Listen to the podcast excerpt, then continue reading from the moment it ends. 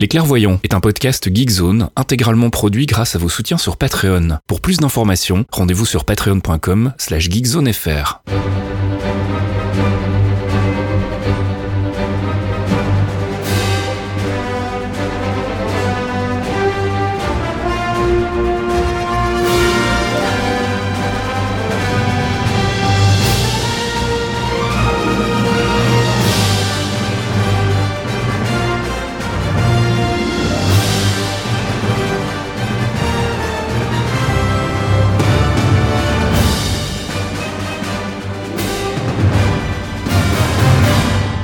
Bonjour à tous et bienvenue dans ce 61e épisode des Clairvoyants. Les clairvoyants. Before we get started, does anyone want to get out?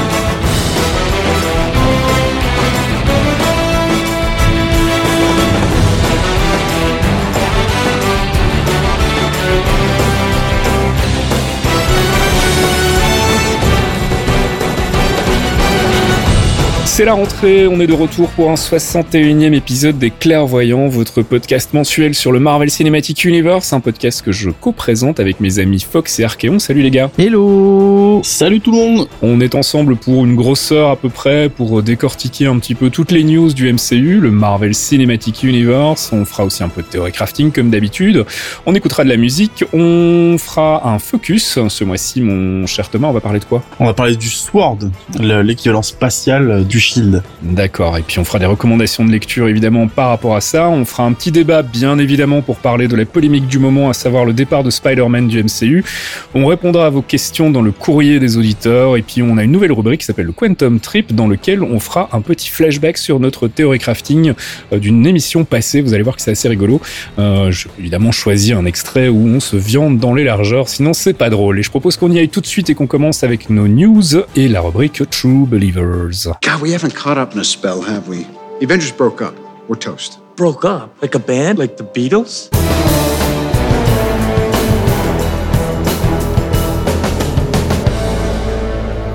True Believers, notre rubrique news en rapport direct avec le MCU. Alors petit préambule avant d'attaquer cette grosse section news, on a réfléchi beaucoup pendant les vacances et on a pris la décision de mettre de côté pour le moment en tout cas tout ce qui est Marvel Télévision. Donc on va se concentrer exclusivement dorénavant sur Marvel Studios, à savoir les films mais aussi les séries à venir sur Disney+. Euh, la raison est simple, hein, c'est que ça fait un petit moment déjà qu'on sent bien que Marvel Télévision et toutes les productions de Jeff Lubb sont plus trop rattachées euh, de manière organique au MCU ciné et euh, bah voilà, ça commençait à charger un petit peu la conduite avec des news pas forcément euh, intéressantes pour ceux qui veulent surtout des infos sur le MCU.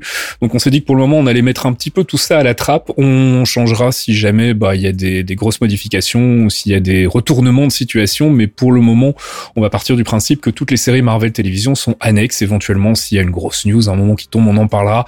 Mais on va faire euh, abstraction dorénavant des séries Marvel Télévision et on va attaquer tout de suite avec des news du D23. Euh, je sais pas si vous avez suivi un peu les, les nouvelles annonces euh, côté Disney+. Il y a eu trois nouvelles séries qui ont été annoncées. Euh, la première, c'est She-Hulk. Alors She-Hulk, c'est un personnage qu'on attendait déjà depuis un petit moment dans le MCU. Euh, Est-ce qu'il y en a un de vous qui veut en parler ou bien Euh, le soupir que vient de lâcher Fox, je vais le laisser faire. Vas-y C'est Fox. pas, c'est pas gentil, Thomas. Parle-nous ça t'a l'air content, mais je te laisse. Ah bah oui, je suis parle-nous de. Jennifer Walters. Alors Jennifer Walters, qui est Jenny euh, Jennifer Walters est une avocate, elle est la cousine de Bruce Banner Mhm. et lors d'un accident assez grave, elle s'est retrouvée à l'hôpital et Bruce a voulu la sauver, il lui a injecté du sang. Quelle grande idée. Et ouais, bah c'était le c'était soit ça, soit elle y restait. Donc euh, et, et Jenny est devenue euh, une dame de 2 mètres 20 de haut, amatrice de snu snu, euh, euh, très belle, très forte, très intelligente, qui a rejoint les Avengers. Elle a fait partie des Fantastic Four.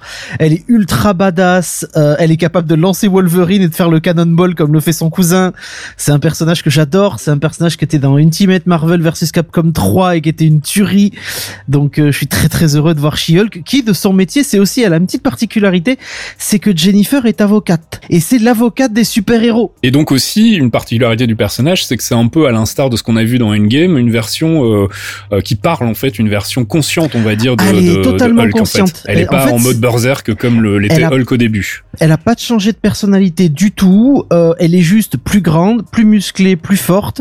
Elle a extrêmement bien réagi au, au, au- au gamma, aux cellules transformées par les rayons gamma de son cousin, ce qui fait qu'elle a un mode berserk qui est ultra violent, mais elle ne perd pas conscience. Voilà. Ce qui fait qu'elle est extrêmement forte et quel que soit son état mental, c'est pas vraiment indexé sur la colère chez elle, c'est indexé plus ou moins sur la volonté. Euh, ce qui fait que, bah, comme elle a une volonté extrêmement forte, euh, elle est tout le temps verte. Et puis deuxième série annoncée par Marvel Studios lors du D23, c'est Miss Marvel. Là non plus pas vraiment une surprise. Ça faisait un petit moment déjà qu'on savait que le projet était en chantier, que ce soit du côté de Marvel Television ou du côté de Marvel Studios.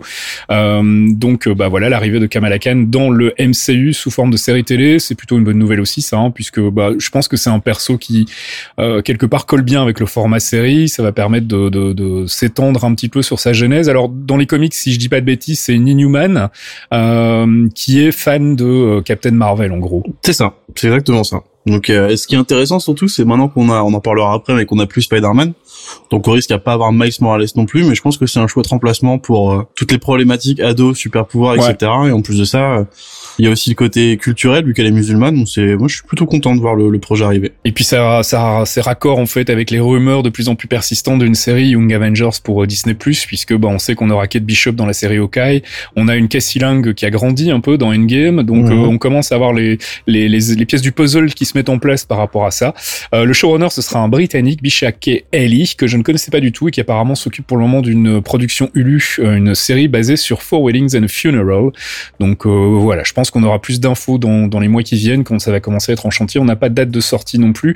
Euh, c'est toujours considéré phase 4, hein, comme She-Hulk d'ailleurs, donc euh, ça sera pour euh, bah, probablement, si pas l'année prochaine, en tout cas dans deux ans. Et puis la dernière série qui a été annoncée, et ça pour moi personnellement, ça a été une grosse surprise parce que je m'y attendais pas trop, même si on l'espérait, c'est Moon Knight. Alors Ah oui. Moon Knight, je, je te sens encore roucoulé, euh, Fox, est-ce que tu veux en parler Ah, je suis désolé, mais là, ils ont, ils ont titillé ma fibre de fanboy. Mark, Mark Spector, Spector. Ouais. alias Moon Knight. Euh, prenez Deadpool. Euh, vous le secouez très très fort contre les murs. Vous lui mettez une petite dose de Punisher. Vous l'habillez tout en blanc. Vous lui mettez des personnalités multiples et vous avez Moon Knight. Ça va être un joyeux Spector. bordel. Le super-héros qui n'a apparemment aucun pouvoir, si ce n'est qu'il est ultra schizophrène, mais euh, il est vraiment le pauvre, il est frappadingue. Mais en fait, il, chacune de ses personnalités a des capacités plus ou moins. C'est un peu comme Légion, si tu Oui, veux, ce mais c'est pas ouais. psychique. C'est un peu comme Légion, sauf que lui, il vénère une divinité qui s'appelle Koudou. Il est complètement barré, il est ultra violent, ultra bourrin. Il a des punchlines. Euh, Booba, Booba est par terre à chaque fois que, que Moon Knight en balance une tellement il est fort. Euh, c'est un héros de, c'est- un héros complètement barré et euh, j'ai très peur à côté de voir comment ils vont le traiter parce que c'est un héros qui est extrêmement violent, Ouais. complètement barré.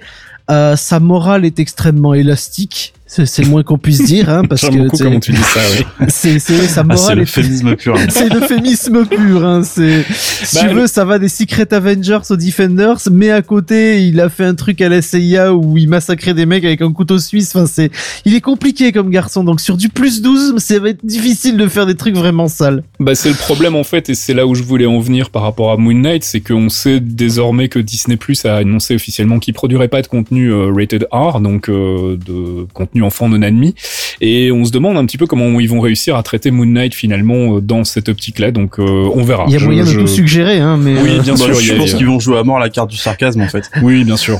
Non mais voir Moon Knight dans le qui rejoint donc officiellement donc le MCU via Disney Plus avec euh, pas loin séparé évidemment mais Deadpool ça pourrait être tellement drôle de les mettre eux dans un univers d'un côté Et et Blade. de voir le carnage parce qu'il et Blade et Blade ben justement t'as lui t'as Blade euh, t'as Deadpool euh, il se pourrait qu'on ait euh, un, un autre perso un peu plus tard euh, un peu un peu con con euh, un peu méchant. Et t'as une série de de t'as Factor X quasiment quoi. Mhm. sachant que on récupère Domino aussi. Je kifferais un Factor X avec le Punisher et, et toute la bande à l'époque du grand Factor X avec Deadpool Punisher Cable. C'est ridicule. C'est du bonheur mais c'est c'est outrancier quoi. Voilà donc trois nouvelles séries annoncées sur Disney Plus qui font partie elles aussi de la phase 4, donc She-Hulk, Miss Marvel et Moon Knight. Disney Plus, on a des news encore puisque on a appris que les épisodes seraient diffusés semaine après semaine et pas d'un bloc comme c'était le cas pour les séries Netflix. Je trouve que c'est un bon calcul aussi. Ça permettra d'éviter le syndrome du binge watching et puis surtout, bah, pour Disney ça va leur permettre de garder leurs abonnés et pas d'avoir des gens qui viennent s'abonner juste pour un mois histoire d'avoir les épisodes de la série qu'ils veulent regarder. Donc je pense qu'il y a un choix commercial derrière tout ça aussi. Et euh, apparemment, il se murmure que Marvel Studios plancherait sur une douzaine d'autres franchises pour Disney+. Donc je pense qu'ils ont vraiment envie d'aller explorer ce côté-là et cette nouvelle forme de narration, ce qui moi me réjouit. Euh, pendant le D23, Kevin Feige a vaguement teasé, mais pas plus que ça, euh, la potentielle sortie d'une Collector's Box, donc sur l'Infinity Saga, avec du contenu exclusif. Ils ont d'ailleurs diffusé, si vous ne l'avez pas vu, une scène euh, inédite du tout premier Iron Man, donc une version alternative en fait de la post, de la scène post-générique avec euh, Nick Fury, où en gros il parlait de mutants, il parlait de d'insectes radioactifs qui mordent, donc petit clin d'œil à Spider-Man et aux mutants. voilà, si vous n'avez pas encore vu, c'est sur YouTube, vous cherchez alternate ending euh, euh, Iron Man et vous devriez pouvoir trouver cette vidéo. On vous en reparlera bien évidemment si ça se confirme. J'imagine que si ça sort, ce sera pas donné, mais en tout cas, nous on est preneurs mhm. d'une collector's box avec euh, bah, les, les, 23 films plus des scènes supprimées. On sait qu'ils ont un paquet de footage qu'ils ont jamais sorti, notamment sur Age of Ultron. Je sais qu'il y a beaucoup beaucoup de scènes d'ilité qui n'ont pas été intégrées sur le, le Blu-ray, donc ce serait l'occasion de les voir. On va passer du côté des films maintenant avec Black Widow. On a pu voir du nouveau footage. Enfin, on a pu voir pas nous, mais les gens ont pu, ont pu voir du nouveau footage à la D23. Donc apparemment, il y aurait des nouvelles euh, séquences présentant donc Red Guardian qui démontrerait qu'a priori donc le personnage aurait une importance euh, euh, quand même relative dans le film. Donc ça c'est plutôt plutôt une bonne il reste chez aussi. Les rouges, David Arbor après. C'est vrai. Il reste après, chez les rouges, David Arbor après Hellboy. Après le triste Hellboy. Et puis donc on, on a appris récemment aussi et ça c'est assez surprenant. Donc je vais le mettre entre gros guillemets. La, a priori la présence en caméo de Tony Stark dans ce film Black Widow. Euh, pourquoi pas quelque part j'ai envie de dire, mais en même temps Là, pour le coup, ça me semble quand même un tout petit peu gratuit, euh, d'autant plus que si on s'en réfère à la chronologie, euh, Black Widow est supposé se passer après Civil War et avant Infinity War, donc le plus logique, ça serait plutôt un caméo de Steve Rogers, puisque bah, Black Widow était plutôt de ce côté-là, en fait, euh, vu qu'on la retrouve avec les Secret Avengers dans Infinity War. Donc à mettre entre gros guillemets, mais a priori on n'en aurait pas fini encore avec Tony Stark. On pourrait voir euh, l'ami euh, Stark pointer le bout de son nez dans Black Widow. Euh, Eternals, des nouvelles aussi côté casting, parce qu'on savait qu'il y avait Kit Harington, mais on savait pas encore qui il allait jouer. A priori, donc il va interpréter Black Knight. Si y en a un de vous deux qui veut me parler de Black Knight, parce que moi c'est un perso que je connais pas, mais a priori, d'après tout ce que je dis, pourrait être important dans le MCU à terme. Je t'ai encore entendu soupirer. ah non, mais moi, moi je veux dire, la, la D23 cette année, ils me, ils me l'ont frotté, mais d'une force. Ils ont tapé dans tes kinks un peu. Ah, ils, ont, tapé dans tous mes kinks. C'est mes, si tu veux, Black Knight avec She-Hulk et, et, et, et l'ancienne Miss Marvel, c'est les Avengers de mon enfance. Black Knight, le chevalier noir, est un chevalier, sans déconner, c'est un vrai chevalier. Donc, euh, Jon Snow reprend le Black pour repartir euh, dans, chez un autre univers, mais Black Knight, c'est un chevalier avec une armure euh, médiévale et une grosse épée. Il porte l'épée d'ébène, qui est une épée sacrée et magique, qui lui a été transmise par une divinité grecque, si je dis pas de bêtises. Euh, c'est un chevalier, donc il se, bla il se bat purement comme un chevalier avec son épée d'ébène qui est indestructible et qui peut trancher n'importe quoi. Je suis très étonné qu'il soit là avec les Eternals, mais mais dans les comics, il a il a beaucoup combattu avec les Avengers durant la période euh, fin des 80s, milieu des 90s. Il était extrêmement fort et, important. Il a été là pendant le combat contre le Beyonder. Il a été là, bah, justement, le Beyonder, euh, c'est Secret War. Il a été euh, Secret Invasion. Il était pas loin. Il a été pas loin dans le combat. Il était là dans le combat contre le Super Adaptoid aussi. C'est un perso que j'aime beaucoup, euh, qui a été délaissé depuis 95-96, on en a quasiment plus entendu parler. Donc le voir revenir au ciné avec Kit Harington qui reprend une épée et euh, un visage triste, moi je suis plutôt content. Voilà.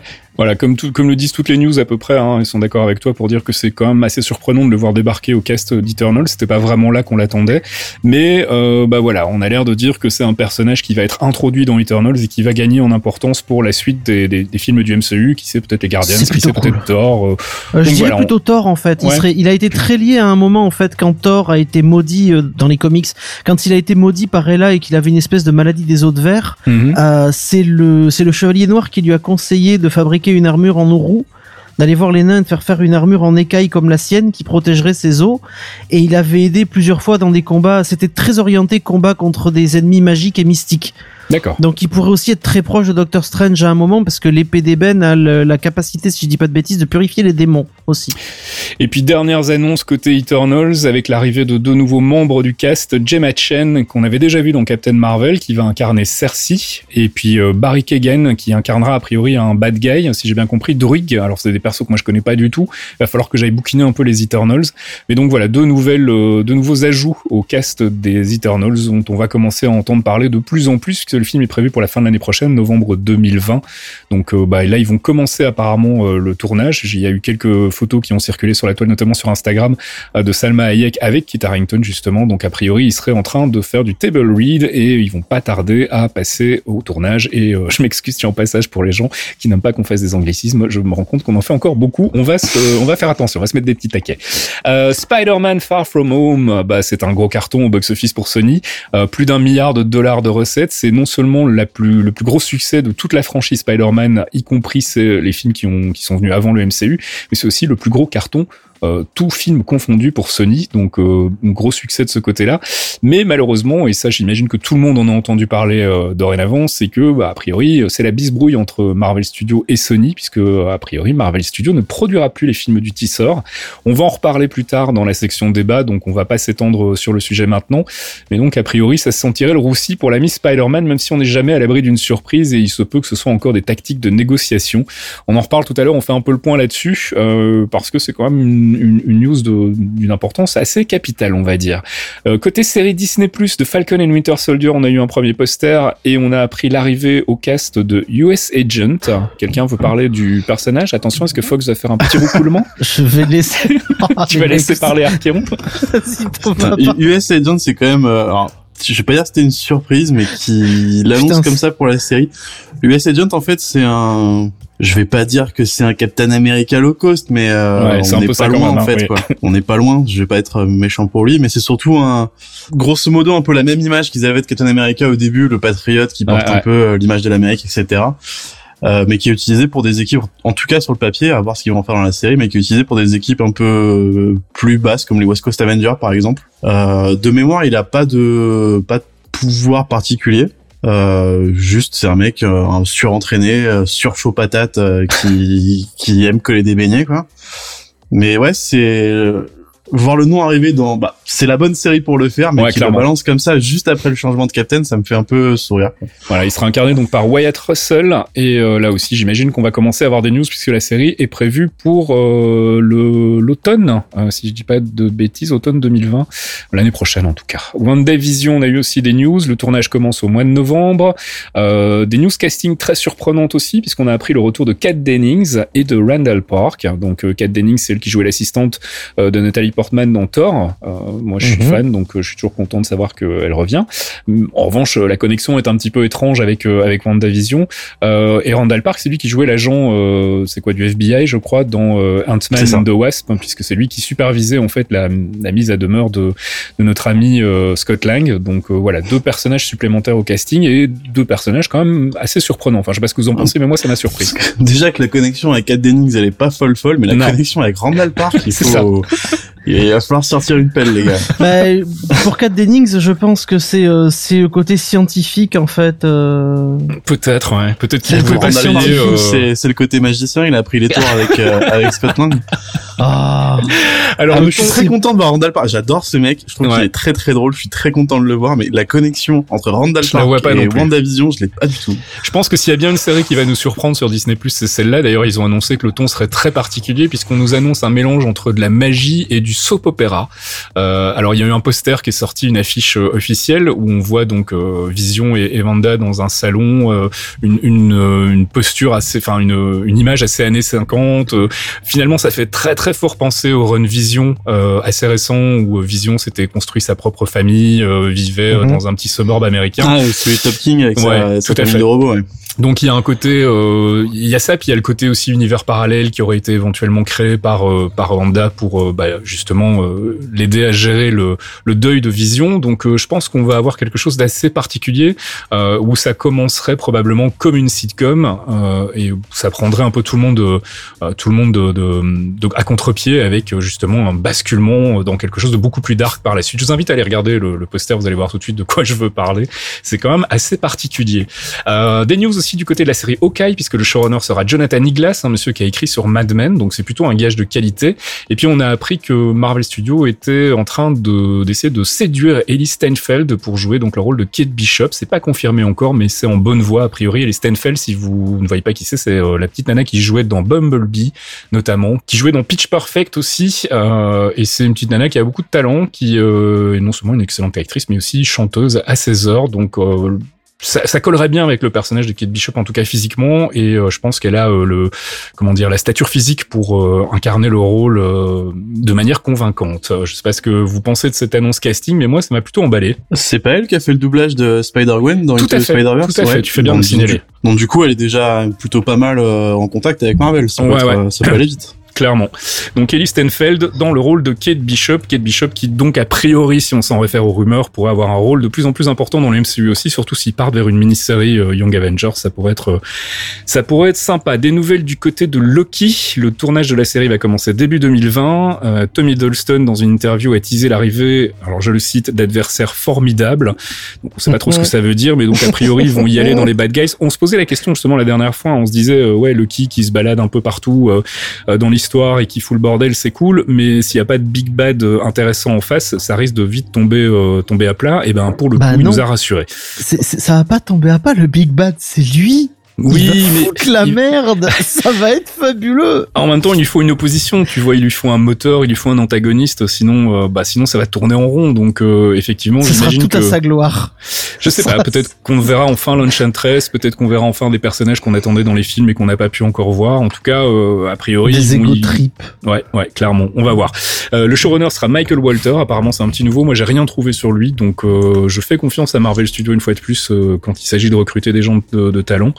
Et puis des news du côté de Walif, puisqu'on a eu les premiers aperçus des illustrations, euh, Mhm. des illustrations qui seront réalisées donc euh, par euh, Brian Andrews, qui est un monsieur qui avait bossé sur Samurai Jack. Euh, et donc, euh, bah, Walif, a priori, va, comme on l'avait dit la dernière fois déjà, euh, bah, essayer d'avoir des versions alternatives en fait des 23 films euh, du MCU. Alors il y aura pas 23 épisodes avec chaque fois un, un pendant vers un film, mais il y aura des rappels en fait à ces 23 films au, au cours des épisodes de, de, de cette série What If. Euh, il y avait notamment, alors c'est rigolo, il y a un moment où ils avaient pensé euh, faire une version de Thor avec Jane Foster qui prend le, marteau, puis ils se sont rendu compte qu'en fait Taika Waititi était déjà sur le coup, donc ils ont dû laisser tomber. On parle de plus en plus évidemment de Captain America en version zombie. On se rappelle qu'il était dans le logo. Il y a des illustrations qui laissent penser que ce serait le cas, et d'autant plus qu'en fait on n'a pas de Chris Evans au casting ça pourrait expliquer euh, le fait qu'ils utilisent quand même Captain America sans Chris Evans. Si c'est un zombie qui ne parle pas, ça pourrait avoir du sens. Euh, voilà, l'idée en fait visuellement, je sais pas si vous avez regardé les illustrations, moi je les trouve vraiment très très chouettes. Il y a une illustration Mhm. notamment de, de euh, d'Agent Carter, euh, de Peggy Carter avec le bouclier qui Captain défonce. Carter, ouais. Captain Carter. Donc euh, l'idée c'est de mélanger de la CGI avec un look 2D euh, pour donner cette patte assez euh, assez sympa de, de visuel. Donc je vous invite à aller voir les illustrations. Vous allez voir que c'est quand même plutôt cool. Et puis voilà, bah là on y reviendra quand on aura plus de news sur les différentes itérations de sur les différents épisodes, mais pour le moment on n'a pas énormément d'infos. Euh, on sait juste donc que ce sera euh, chapeauté du côté de la réalisation euh, par Brian Andrews, comme je le disais, Euh, et c'est à peu près tout ce qu'on sait. Il me semble qu'on avait parlé. Ah mais non, c'est ça. Il y a le, le la showrunner, ce sera Ashley Bradley euh, qui va donc s'occuper d'écrire tout ça. Donc euh, voilà, encore une, une série que j'attends avec impatience, parce que je pense que ça peut être vraiment rigolo. D'autant plus que là, ça va leur permettre de, de se lâcher complètement. Et puis en plus, en animation, tu peux faire vraiment ce que tu veux sans que ça coûte des ponts.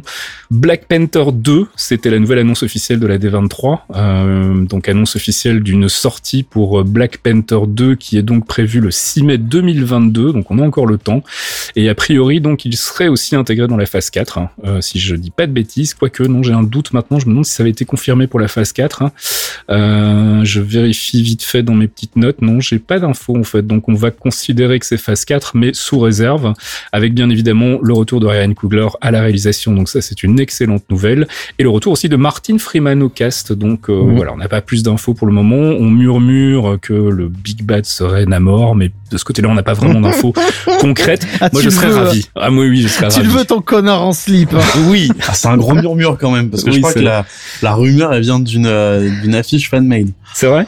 Je pensais que ouais, je pensais que la y rumeur, avait elle vient d'Infinity War en fait, Non, de- il y a- du dernier pardon. Ouais, alors pour le coup, la les- les frangins- l'océan et tout. euh. Ouais, mais pour le coup, euh, McFeely et, et, et son acolyte euh, scénariste ont déclaré que c'était complètement euh, random, hein, que ça avait pas du tout de rapport. Ce qu'ils avaient utilisé comme dialogue dans, dans Endgame n'était pas du tout en, en connexion avec une éventuelle arrivée de Namor. En revanche, il y a eu une annonce casting, en fait, euh, recherche de casting, en fait, plus précisément, et où apparemment la description collerait quand même pas mal avec euh, avec un éventuel Namor. Donc euh, Recherche voilà. un bras antipathique. Ouais. Chef, ancienne- en fait, c'est chef d'une ancienne civilisation perdue euh, qui serait effectivement relativement antipathique et, et un peu euh, un peu autoritaire. Donc ça colle plutôt bien avec Namor. C'est Donc vrai. on, verra ce que ça donne. Moi, je serais ravi que ce soit lui. Et puis, bah, on en saura plus, j'imagine, dans, dans les mois qui viennent, quand on aura plus d'infos sur le tournage de Black Panther 2. Et c'est la fin des news. Euh, on va passer tout de suite donc à notre critique, une nouvelle rubrique. Like in Footloose, the movie? Exactly like Footloose. Is it still the greatest movie in history? It never was.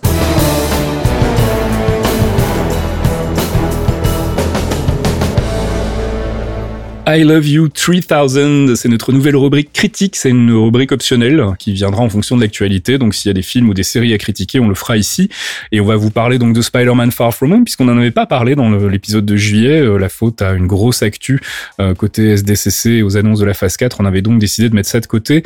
Euh, donc bah, Far From Home, j'imagine que maintenant tout le monde l'a vu, donc on peut en parler sans risque de vous spoiler. Et on va commencer ce petit tour de table avec toi, mon cher Fox. Est-ce que ça t'a plu? Plus que Homecoming, moins que Homecoming? Euh, C'était quoi ton avis en sortant de la salle? Alors j'ai eu deux avis en fait parce que j'ai dû le voir deux fois parce que la première fois je suis sorti en criant Kevin Feige comme il a niqué Sony lol Jonah Jameson lol. Il est allé chercher JK c'est pas possible JK Simon je suis trop content. Et puis après bon évidemment euh, on s'est on a eu le problème de Sony. Ah non je vais garder Spider-Man adieu Tom Holland je le tiens en otage vous êtes méchant. Marvel fait je veux de l'argent on va en parler tout à l'heure. Donc mon avis a été, euh, ça a été en deux phases. J'ai beaucoup beaucoup aimé euh, le traitement de Mysterio au final. Ouais. J'ai trouvé ça euh, vraiment bien foutu. Le l'histoire des drones Stark, euh, c'était rigolo. Par contre, le coup de, on est tous des ennemis de Mister Stark euh, parce que on a, il nous a, il nous a parlé mal une fois dans un couloir il y a 15 ans et on lui en veut. Ça, c'était peut-être un peu plus léger, mais pour le coup, c'était un peu l'histoire des péchés du père et les péchés du fils. C'était vraiment euh, centré autour de Tony et de l'héritage qu'il porte de Tony, avec cette scène d'Iron Man 2 où il reproduit, euh, il reconstruit son armure dans l'avion avec Happy qui limite à pleurer. J'ai beaucoup aimé. J'ai plus aimé que, que Homecoming pour le coup. J'ai plus accroché parce qu'il y a plus d'action et il y a un côté un peu plus, euh, un peu plus libre euh, à certains endroits. J'ai trouvé sympa. Euh, je suis très déçu évidemment que là, euh, pour l'instant, il y ait plus de suite et que Tom Holland, bah, il devra accrocher les gants pour l'instant. Mhm. Mais euh, dans l'ensemble, j'ai beaucoup aimé. J'ai, je l'ai pas rematé encore euh, parce qu'on a les, on a les versions numériques qui vont arriver et tout ça. Mais euh, je me le referai avec plaisir, histoire de, de me faire un troisième run et, et voir les derniers détails, euh, l'idée des Elementals, tout ça. J'ai vraiment beaucoup aimé la manière dont c'était présenté. On avait raison pour le coup, c'est un gros nuage de fumée. On l'avait bien vu venir, ouais. Euh, c'était pas compliqué, c'est mystérieux. Oui. J'ai beaucoup aimé le, design de l'armure, qui est pour le coup ultra fidèle en fait. Moi, ce que j'ai bien aimé aussi, surtout, c'est euh, toute la gestion du post-endgame en début de film, en Mhm. fait, que j'ai trouvé super intelligente. Euh, donc, cette, cette espèce d'intro avec euh, avec du Whitney Houston euh, et des, des espèces de montages Putain, tout pourris. voilà, montage tout pourri sur euh, les, les photos de Tony Stark. J'ai trouvé ça génial. Je me suis dit, ok, on pouvait pas faire mieux en fait. C'était plutôt que de virer dans le pathos pur. Et il y en a un peu. Hein. Il y a une scène notamment avec Happy où ils sont en train de Mhm. parler de Stark et où euh, où euh, Tom Holland, enfin Peter Parker, est en train de, de littéralement chialer. Mais mais toute cette intro avec euh, Whitney Houston, I will, I will always love you et, euh, et les photos Tony Stark, je me suis dit, ok, c'est génial. Les gars, vous avez déjà mon attention après 30 secondes.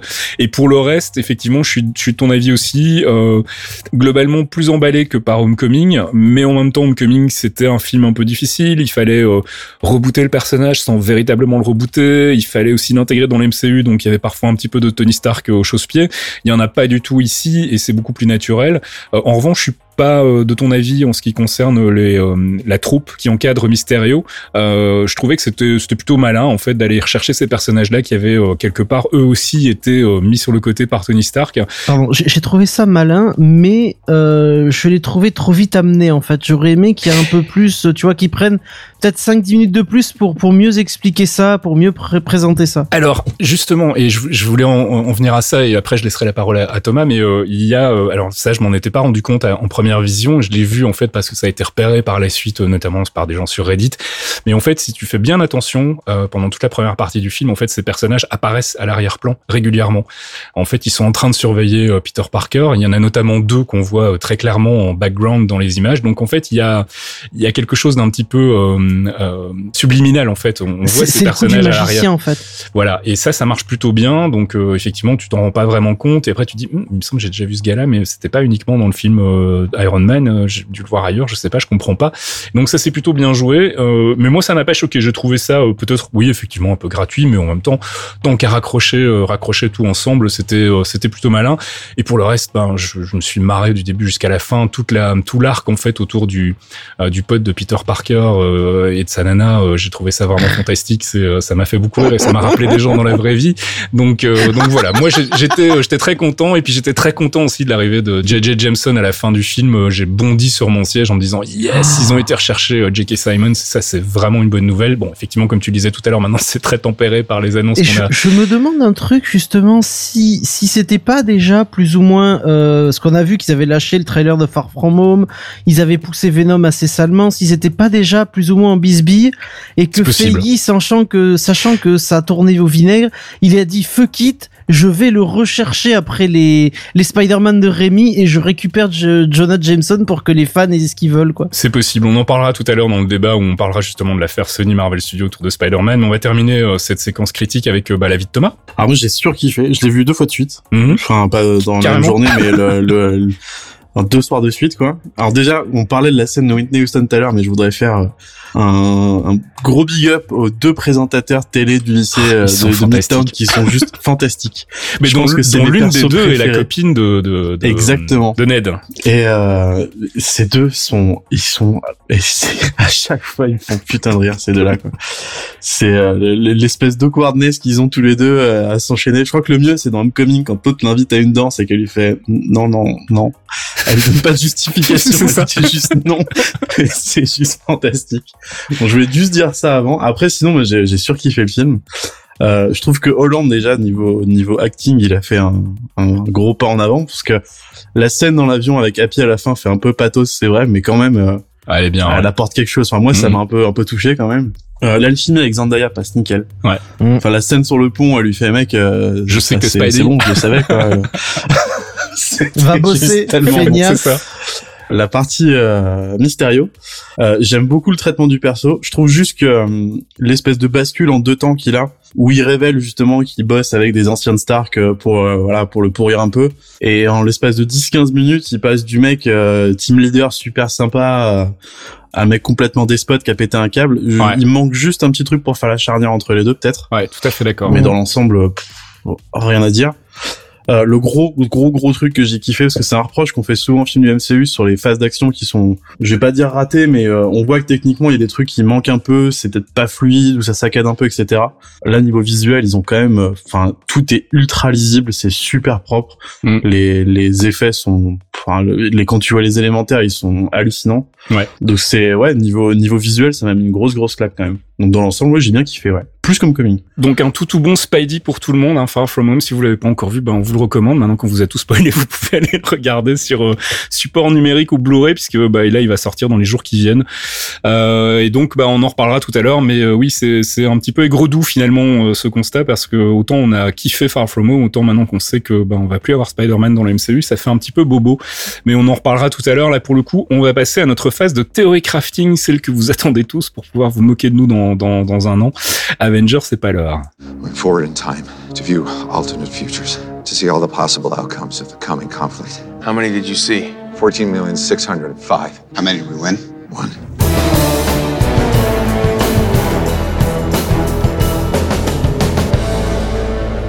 Avengers, c'est pas l'heure, notre rubrique récap, théorie crafting et spéculation. Alors bah forcément pas grand chose de neuf à, dire depuis euh, la dernière fois, à part les, trois séries, euh, trois nouvelles séries Disney Plus qui ont été annoncées euh, au D23. Il n'y a pas grand chose de neuf, mais on va quand même refaire un petit récap et voir un peu ce qu'on attend pour bah, cette phase 4 et puis aussi pour la phase 5. Euh, alors on avait déjà fait le constat il y a deux mois de l'absence d'un gros film choral, un gros film euh, team-up à la fin de cette phase 4 et on se doute bien qu'il se garde ça sous le coude pour la phase 5. Euh, donc ça déjà, on, on- on peut peut-être euh, maintenant, avec les news euh, côté euh, série Disney+, et notamment l'arrivée de Miss Marvel, euh, bah, s'orienter de plus en plus, et l'arrivée de Kate Bishop aussi dans, dans Hawkeye, s'orienter de plus en plus vers une série, en tout cas aussi pas un film Young Avengers. Est-ce que ce serait quelque chose qui vous brancherait, vous les Young Avengers hein? Peut-être pas en trame Mm. principale, Ah, totalement. mais Oui. en, en, en série optionnelle sur le côté, ça peut être, ça peut être pas mal quand même ça. Ah carrément, il nous faut. De toute façon, il nous faut des héritiers. Euh, Voilà, exactement, Je, je vais parler flambeau, business. euh, Mm. je- on va parler business minutes. Il faut des héritiers. Les acteurs, euh, ils prennent de l'âge. On va, on a perdu Johansson, on va perdre Renner, euh, on va perdre beaucoup, beaucoup d'acteurs. Euh, je pense que Don Cheadle va finir par passer la main aussi. Euh, bon, Hiddleston, il continue à jouer Loki parce que il est, il est techniquement mort, donc il donc c'est dans une timeline alternative, donc pour le coup, ouais, Voilà, c'est voilà, c'est donc, indépendant en fait. Voilà, donc du coup, il nous reste plus beaucoup de, de frontrunners des, des OGs. Euh, Thor, on le verra euh, beaucoup plus tard et il risque de passer la main pour un moment euh, à, à Jane Foster aussi. Donc du coup, il nous faut des jeunes. Il faut des jeunes et Disney, il faut rappeler, c'est, c'est on parle business, mais euh, la cible de Disney, c'est aussi, ça a toujours été aussi d'accrocher les jeunes. Mhm. Donc il faut des jeunes pour auxquels il s'identifie. Tom Holland a été excellent parce qu'il a su rallier les jeunes et les mecs de notre âge déjà qui sont moins jeunes euh, pour euh, bah, bah, excuse-moi. Tu on peux est- dire les vieux, hein. Non mais oh, t'es pas encore vieux, on, on est on est moins jeune. c'est ça. On sera vieux quand on aura dépassé les 55 balais, euh, pas avant. Mais du coup, il, il a su, il a su fédérer. Bon, il nous l'arrache des bras et euh, j'espère qu'ils vont, qu'ils vont se mettre les doigts, les sortir les doigts du cul pour pour négocier une bonne fois pour toutes, parce que c'est nous qui payons le prix au final. Ouais. C'est les fans qui souffrent et ça fait Spider-Man, c'est quand même une franchise qui a été déchirée euh, trois fois en, en moins de 20 ans, c'est un peu Mhm. exécrable. Euh, comme les X-Men ou les Fantastic Four, qui sont des séries qui foirent et qui bident parce qu'elles sont pas entretenues. Là, il nous faut quelque chose, il nous faut des jeunes, il nous faut des nouveaux visages, des visages qui sont prêts, euh, qui sont peut-être prêts à s'engager pour 5, 7 ans, 10 ans. Parce que c'est 10 ans, 10 ans de saga, déjà c'est énorme, on l'a vu avec le, MCU et, et la saga de Thanos, ça a été très long. Il nous faut des gens qui suivent, donc euh, je suis très intéressé par un Young Avenger pour avoir des, bah, une Kamala Khan qui évolue, euh, qui devient peut-être une, une nouvelle Captain Marvel, euh, Miss Marvel, Cap slash Captain Marvel dans 10 ans quand euh, Brie Larson en aura ras le cul aussi. Enfin, tu vois, ce genre de choses, il faut Mhm. des, des, comme il y, y a des gens qui jouent dans des soap je veux dire, plus belle la vie, faites ses, faites ses 15 ans cette année. T'as des actes, non, mais c'est drôle, on se marre, mais il y a des personnages qui sont là, de, des gens qui sont Mhm. depuis 15 ans, qui jouent dans cette série. Je pense à Roland, euh, mec du bar, le, le papy, bah, il joue depuis 15 ans dans la série, si tu Tu- veux.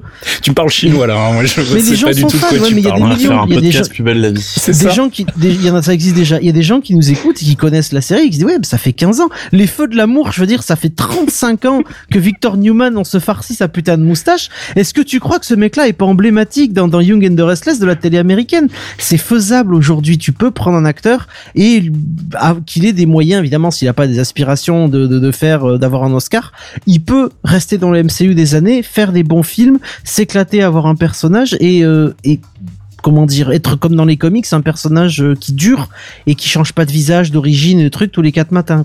Alors ça c'est donc pour le côté Disney+, la, la potentialité d'une mini-série euh, Young Avengers, et je me souviens qu'on avait parlé pas mal en fait, euh, parce qu'à l'époque on n'était pas encore au courant des démêlés entre Sony et Marvel Studios, on avait envisagé la possibilité d'avoir du côté du ciné un arc qui moi m'aurait semblé être vraiment très intéressant parce qu'il aurait pris à contre-pied justement le moule dans lequel avait été fait le, le- les- premières dix années du, MCU, c'était les Dark Avengers avec Norman Osborn.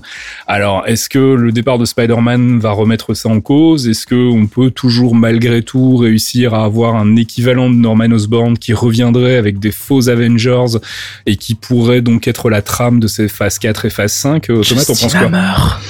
Bah ouais, c'est comme dit, comme chuchote Fox, euh, tout doucement, ouais, Justin Hammer, ça pourrait. Hammer. En plus de ça, j'adore Sam Rockwell qui joue Justin Hammer, c'est un mec que j'aimerais bien revoir dans la MCU. Donc A ça serait priori, n'a rien contre, donc euh, voilà. Bah ouais, il a l'air plutôt chaud d'après ce que j'ai vu récemment. Ça serait l'idéal, mais après, enfin, Osborn, pour juste faire l'arc Dark Avengers, tu peux le remplacer par un politicard, euh, entre Mhm. guillemets, random.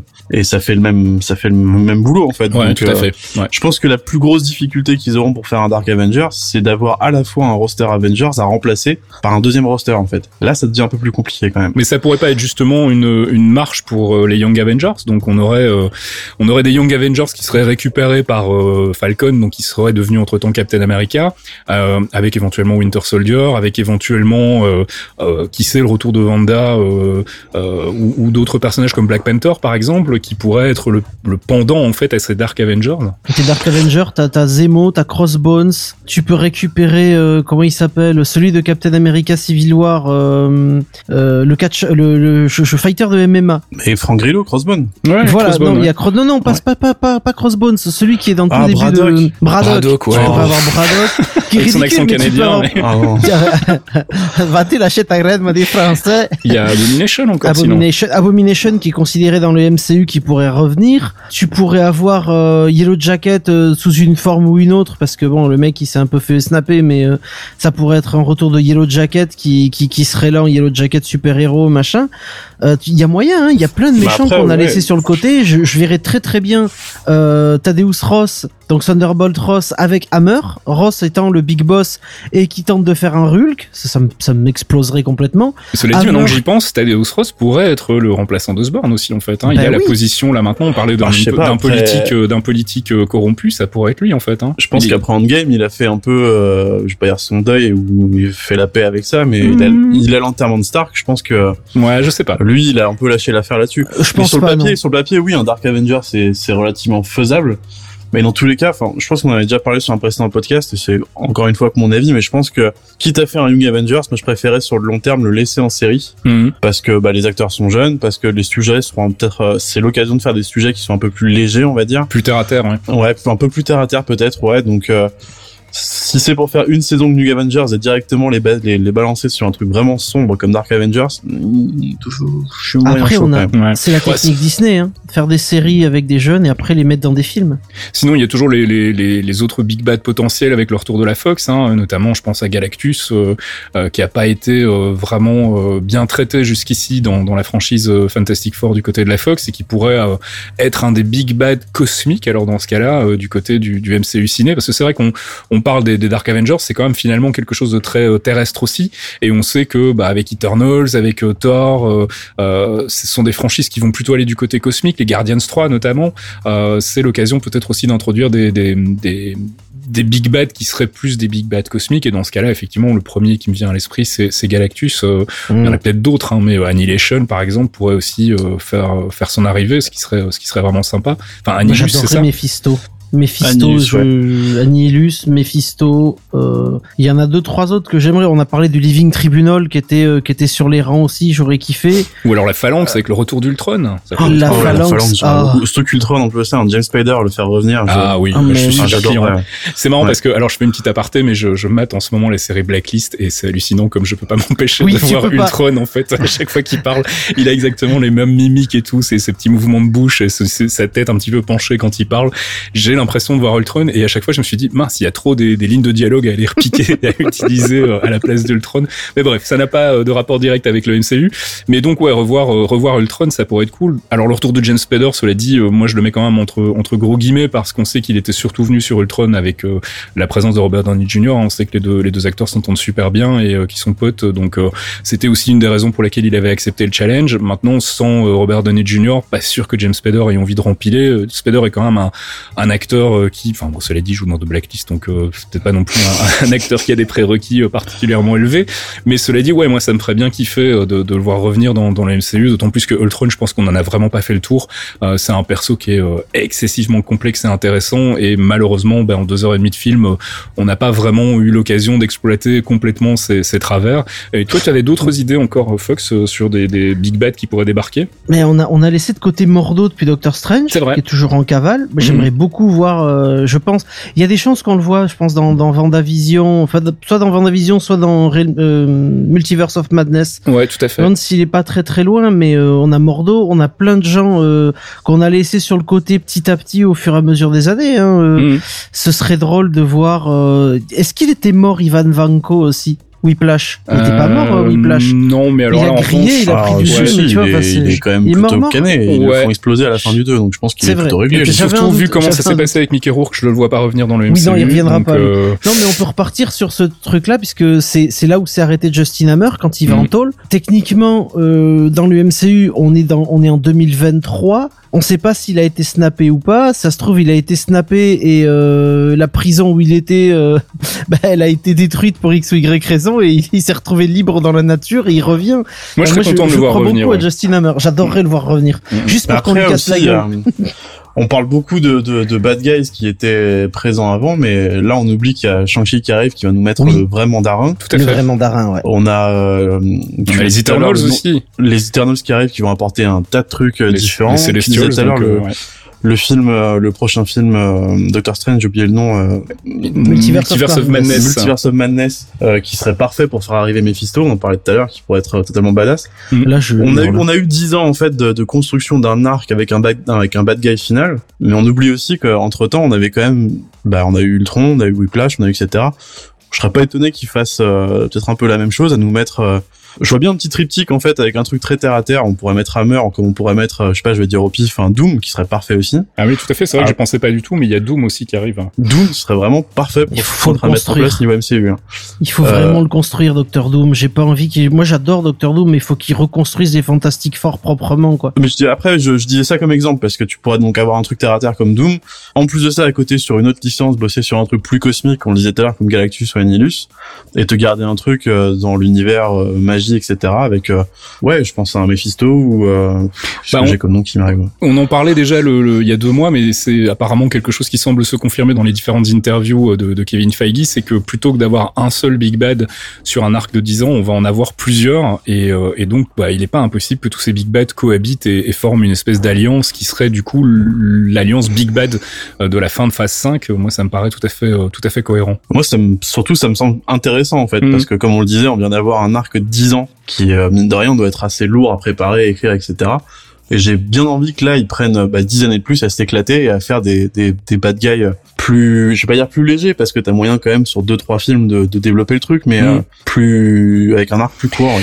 Ben, ça, ça résoudrait en plus leur problématique du bad guy euh, jetable, de, qui, qui n'apparaît que dans un film finalement, et d'avoir des bad guys qui euh, sont battus à la fin d'un film et qui reviennent, et plus d'avoir uniquement Thanos en trame de fond qui finalement fait pas grand chose en dehors de Infinity War. Enfin, on l'a vu, on l'a entreaperçu dans le premier film Avengers, dans Age of Ultron, dans le premier film des Guardians, mais c'est vrai qu'il avait pas un rôle euh, prédominant et il a surtout euh, eu un, un intérêt à partir d'Infinity War d'avoir des big bets qui pourraient revenir à la fin, euh, enfin ne pas mourir à la fin d'un film et revenir dans, dans, dans une franchise suivante, ça ça pourrait être vraiment intéressant aussi et ça pourrait les aider à régler leurs problèmes de, de, de bad guy jetables qu'on leur a souvent reproché d'ailleurs. Donc moi c'est un truc, c'est un, un- une direction qui me plaît bien en tout cas. Bah mine de rien, comme disait Fox, bah, c'était pas un bad guy dans, dans le premier Doctor Strange Mordo, mais c'est un boulot qu'ils ont à moitié amorcé. Ouais, Parce que le premier film nous sert à le montrer euh, qu'il pète totalement un câble, et ils ont carrément prévu de le faire revenir plus tard. Donc là, on aura vraiment, bah, à part Thanos peut-être euh, et le, le Black Order, si je dis pas de conneries, ça serait le premier bad guy en fait qui reviendrait sur deux, deux films d'une franchise. Ouais, tout à fait,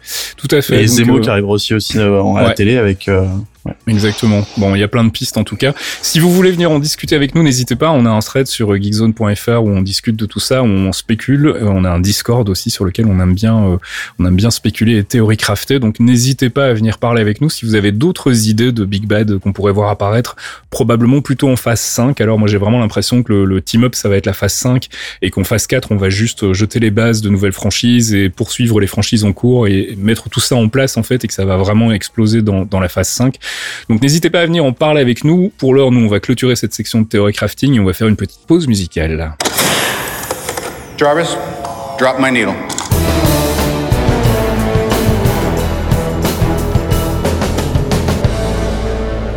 Jarvis Drop My Needle, c'est un des jingles qui n'a pas changé parce qu'on l'aime beaucoup et puis euh, je vois pas ce qu'on aurait pu trouver de mieux pour annoncer la pause musicale de notre podcast Les Clairvoyants. On va s'écouter bien évidemment un extrait de la bande son de Spider-Man Far From Home. Michael Giacchino signe euh, cette BO qui était vraiment excellente. Je sais pas si vous avez eu l'occasion de l'écouter en dehors du film, mais elle est vraiment vraiment très très chouette. On va écouter donc le morceau Power to the People.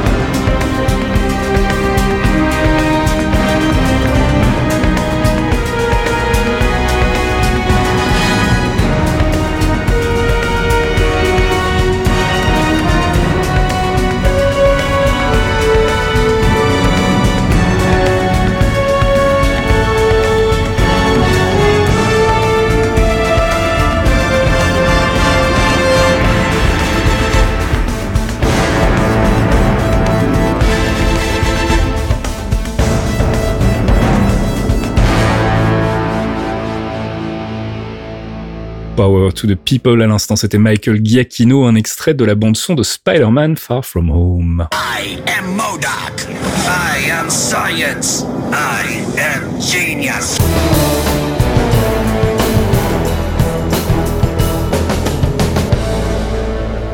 I Am Science, notre focus sur un personnage, une organisation, un art et des comics. Et je me rends compte que je vous ai menti puisqu'il y a deux jingles qui n'ont pas changé. En réalité, il y a celui de la pause musicale, mais aussi celui de I Am Science. On a beaucoup réfléchi, on a cherché euh, des nouvelles idées, et puis finalement, on a une affection toute particulière euh, pour notre ami Modoc et on a décidé de le garder. Donc voilà, Modoc qui introduit donc une fois de plus notre rubrique Focus et on va parler, comme on l'a dit en ouverture de ce podcast, du Sword. Alors attention, ça se dit Sword, on ne prononce pas le W. Euh, le Sword, c'est quoi, Fox? Oula, alors le Ça a été créé en 2004 par un certain John Cassaday et surtout euh, quelqu'un que tu aimes beaucoup, un certain Joss Whedon, le papa oui. de Buffy et d'Angel notamment. Euh, et donc ils vont prendre la relève de l'immense Grant Morrison et de son de sa collection New X-Men et ils vont proposer une histoire qui, qui se veut être la suite directe en introduisant un énorme nombre de personnages. Vraiment, hein. il y a plein de nouveaux personnages dans cette série, il y a des concepts totalement originaux et ça va devenir le Sword et c'est donc via euh, cet album qui s'appelle au départ Astonishing X-Men que va apparaître pour la première fois le Sword et sa directrice, une certaine Abigail Brand. Alors le Sword, c'est donc une, var... enfin, une, une, une émanation du Shield, on va dire. Ça veut dire quoi en fait, Sword? C'est les, c'est les initiales de quoi? Alors le Sword, c'est comme tu le disais, c'est une émanation du Shield euh, qui est euh, qui est totalement indépendante euh, depuis que Nick Fury est parti. Et donc l'acronyme du Sword veut dire Sentient World Observation and Response Department, donc le département d'observation et de, de réponse des mondes sentients, c'est-à-dire des mondes euh, mentalement développés, des mondes euh, qui réfléchissent entre guillemets. Alors ça me fait marrer parce que chaque fois qu'on explique un acronyme, je repense à Grant Ward dans la série Agents of Shield qui au début dit euh, voilà, enfin c'est Shield, quelqu'un voulait que ça s'appelle Shield et c'est pas fait, c'est pas fait chier. Bref, Sword, c'est un peu le même ça. principe, sauf que c'est dans l'espace. C'est dans l'espace et c'est chargé de surveiller les activités des extraterrestres sur Terre et dans l'espace. Mais aussi, ça identifie, ça, identifie et, et ça répond activement ou passivement avec de- devant toutes les menaces qui peuvent en découler. C'est-à-dire, par exemple, les Skrulls, les cris, tout ça, c'est géré par le Sword. Alors les membres du Sword, c'est euh, un peu hybride en fait. Il n'y a pas que des euh, que des terriens. Non, alors il y a des terriens évidemment, mais il y a aussi des aliens. Euh, tous les agents, ils ont des protections. Alors ce sont des protections psy, c'est-à-dire ça, ça les empêche d'être attaqués par des attaques psioniques, c'est-à-dire ça protège leur esprit pour limiter la fuite d'informations en cas de capture et de torture, mais aussi pour garder l'existence du sort complètement secrète. Parce que même le Shield n'est pas au courant du sort. Personne ne sait que le sort existe en fait D'accord. mis à part eux-mêmes. Donc ils ont ces protections psy qui protègent leur esprit des attaques psioniques parce qu'il y a beaucoup d'aliens qui sont euh, télépathes et ce genre de choses. Mhm. Et puis on a bien vu notamment dans Captain Marvel euh, la manipulation des souvenirs et l'extraction d'informations. C'est un truc euh, commun chez les cris et chez nombre de peuples extraterrestres. Du coup, tu parlais d'extraterrestres. Euh, le personnel est extrêmement mixé parce qu'il y a beaucoup de liens avec d'autres mondes, d'autres planètes et donc ils ont accès aussi à des technologies extrêmement avancées qui surpassent complètement euh, celles disponibles sur Terre à l'heure actuelle. Donc ça permettrait par exemple de se passer de Tony Stark qui était un petit peu le fer de lance technologique du MCU jusqu'ici, ce Oui, qui serait pas bien- mal. Totalement, ça permet de récupérer des technologies comme on a pu voir dans, dans Thor de Dark World par exemple, euh, des vaisseaux qui vont super loin. On a pu en voir évidemment dans Agents of Shield, même si c'est plus relié. Il y a, on a vu beaucoup de peuples extraterrestres ces dernières années. Ils ont des technologies très avancées. Les Kree, les Skrulls en ont aussi. Donc le Sword utilise toutes ces technologies via les, les agents qu'ils ont dans leur dans leurs équipes, les accords qu'ils ont avec les planètes euh, les planètes extraterrestres, et ça leur permet de, de développer, ça leur a permis pardon de développer aussi le PIC, qui est un centre de commandement orbital qui rappelle un petit peu euh, la base de la Justice League. euh, c'est une station orbitale qui est assez haut au-dessus de la Terre en orbite stationnaire Mhm. et qui permet de piloter toutes les opérations du SWORD, que ce soit sur Terre en ayant justement tout un réseau de satellites du SWORD qui surveille la planète, Mhm. et de l'autre côté vers l'espace avec des relais de communication, des bases planquées un peu partout dans, la galaxie, et les relais de communication non subluminiques en fait. Alors, je me rends compte qu'on n'a pas expliqué pourquoi on parlait du Sword euh, dans, cet épisode, et euh, en fait, la raison pour laquelle on a choisi de parler du Sword, c'est tout simplement suite à la scène post-générique de Spider-Man Far From Home, justement, la deuxième scène post-générique dans laquelle on voit que Nick Fury, en fait, a été remplacé par un Skrull, enfin, il a choisi de se faire repré- représenter par un Skrull euh, pendant euh, Far From Home, et que lui est dans une espèce de base orbitale, justement, base spatiale, avec d'autres Skrulls Et c'est ce qui nous a donné l'idée qu'en fait, on pourrait potentiellement aller vers le Sword dans les prochains films du MCU, qu'en tout cas, c'était les petites graines qui étaient semées euh, pour mettre en place le Sword. Alors, on en parlait au antenne tout à l'heure avec Thomas. Euh, le Sword a évolué, puis c'est devenu Alpha Flight, donc ça pourrait aussi être Alpha Flight, qui est une, c'est quoi, c'est une évolution du Sword en fait, euh, Thomas. Donc oui, la Flight en fait c'est à la dissolution du Sword, du Sword pardon. Récemment, euh, Abigail Brandt a décidé de reformer une équipe en récupérant euh, bah, des aliens, des terriens avec euh, certains pouvoirs, certains, certaines capacités, Mhm. et elle a, elle a monté l'équipe qui s'appelle maintenant Alpha Flight et qui bosse principalement sur, avec Captain Marvel d'ailleurs. Bah voilà, c'est D'où pour ça que j'y pensais. parlait, ouais. ouais. Mm. Donc voilà, soit ce sera soit le Sword, soit Alpha Flight, soit une espèce de mix des deux. On sait que le MCU a tendance à mélanger parfois un peu des concepts des comics pour en faire quelque chose de plus de plus intéressant, de plus concis pour pour les films. Donc tout est possible et c'est la raison pour laquelle on voulait on voulait vous parler du Sword euh, ce mois-ci. Euh, donc à la tête du Sword, comme on l'a vu, il y a une certaine Abigail Brand. Alors c'est qui Abigail Brand, mon cher Fox? Alors Abigail, c'est une, c'est un ancien officier du Shield qui a été nommé euh, à la tête du Sword euh, quand ça a été créé. On sait absolument rien, de- un peu comme Nick Fury, on sait rien de son passé, mis à part que son papa est extraterrestre et sa mère est humaine. Alors la question que je me posais, c'est sa mère était pas aussi mutante dans les comics? Alors c'est pas confirmé en fait, c'est le doute qui plane à savoir si justement euh, les pouvoirs qu'elle a, Mhm. c'est des pouvoirs mutants ou si c'est juste quelque chose qu'elle tient de son père en fait. D'accord. Il Bah, y a un justement, amalgame entre les deux, on n'est pas sûr sûr. bah justement, parlons-en de ses pouvoirs, Fox. Alors son pouvoir à elle, c'est euh, c'est assez simple. Elle peut C'est émettre. radiateur. euh, ouais, c'est rad- radiateur. Elle peut émettre des vagues de chaleur euh, par ses mains. Donc comme disait Thomas, comme on sait pas si sa mère est mutante ou pas, on ne sait pas si c'est un gène mutant transmis par sa mère ou un héritage direct de son père extraterrestre. Mais elle, elle peut balancer des grosses vagues de chaleur. Elle peut monter quand même en température. hein. C'est un peu plus qu'un radiateur. C'est une plaque induction si tu veux. Ah. Et euh, bah c'est un peu la Quake mais version chaleur quoi. C'est la Quake version hot. Et euh, du coup, du coup, c'est c'est un personnage un peu particulier parce que elle est elle est mix, elle, elle est d'origine mixte? Elle a un père extraterrestre, elle a une mère humaine. On sait pas si elle est mutante ou pas. Mais étant donné qu'on sait rien de de son passé, elle est très difficile à approcher. Et ça se ressent aussi dans sa personnalité puisqu'elle est extrêmement directe. Euh, alors c'est une produit sarcasme, mais euh, on, on l'a vu dans dans plusieurs albums. Elle, elle parle mal aux gens. Hein. C'est une version féminine de, de Nick Fury, mais encore plus, euh, encore plus Elle est sèche. on va dire. Elle est sèche. Ouais. Et, et elle aime pas le shield. Elle déteste le shield. C'est mais genre même Nick Fury, il a du mal à trouver grâce à ses yeux si tu veux. Donc Mhm. C'est une peste, c'est une peste, mais c'est une peste qui défend la terre, donc on l'aime beaucoup. Ah, on verra si euh, le sort se concrétise ou si Alpha Flight se concrétise dans le MCU, mais on, en tout cas, nous, on est plus ou moins convaincus. Hein, c'est la raison pour laquelle on, voulait vous en parler, euh, même si c'est pas un, organisme qui aura une importance capitale. On se dit que si le MCU s'étend de plus en plus vers le cosmique, ce qui avait l'air d'être quand même l'indication générale, ce serait logique qu'à un moment ou l'autre, vu que le Shield officiellement n'existe plus dans le MCU, euh, ce serait normal qu'un- qu'une nouvelle organisation prenne la relève et quoi de plus logique que d'embrayer sur le Sword, qui est, comme on l'a vu, donc une émanation du Shield, mais tournée vers l'espace. Euh, alors du coup, Thomas, ben, on a des recommandations de lecture et forcément, on va vous recommander de lire ce qui, à mon sens, c'est quand même un des meilleurs arcs des X-Men de ces euh, 20 dernières années. Enfin, ça, c'est mon avis personnel. Peut-être que tout le monde ne le partage pas, mais moi, j'ai vraiment kiffé. C'est les Astonishing X-Men de, de Joss Whedon. Alors à ce sujet, méfie-toi parce que justement en ce moment, les CAF pourra certifier. On a un plutôt gros event X-Men qui est en cours Je suis dessus. avec Ah, X, c'est- Powers of X, t'as Ouais, commencé suis- j'ai commencé, ça déchire. Oh mon dieu quoi. C'est apparemment, c'est ce qui se fait de mieux chez les X-Men depuis alors, 25 ans, si tu veux. C'est, barré, c'est indescriptible. Le nouveau look du professeur X est fantastique. Il a un petit côté euh, maker qui moi me déplaît pas du tout. Euh, on va pas en dire plus parce qu'on va pas s'étendre sur sur cet arc-là, mais oui effectivement euh, le, le- le nouveau euh, arc double, on va dire, puisque c'est euh, tu l'as dit un Powers of. Alors apparemment il faut dire Powers of 10 et pas Power of, Powers of X d'après ce que j'ai lu. Donc Powers of 10 et euh, c'est quoi l'autre du coup Euh, House. House of 10. House voilà. of Ten du coup aussi. Ouais, apparemment c'est Ten. Enfin, je me trompe peut-être, mais il me semble avoir lu euh, dans les trucs officiels que ça se prononçait Ten. Bref, en revenant à Astonishing X-Men, qui date donc de 2004, qui a un arc, si je dis pas de bêtises, en trois parties à la base. En tout cas, Whedon s'occupait de trois arcs ou quatre arcs, je ne sais plus maintenant. Il s'est occupé de trois arcs. C'est le c'est ça. volume 3 des Astonishing X-Men et en plus il s'est occupé de trois arcs dans celui-ci. Mhm. Donc comme on dit au début du focus, donc c'est Joss Whedon qui a fait l'écriture, c'est John Cassaday qui a fait le dessin. Mhm.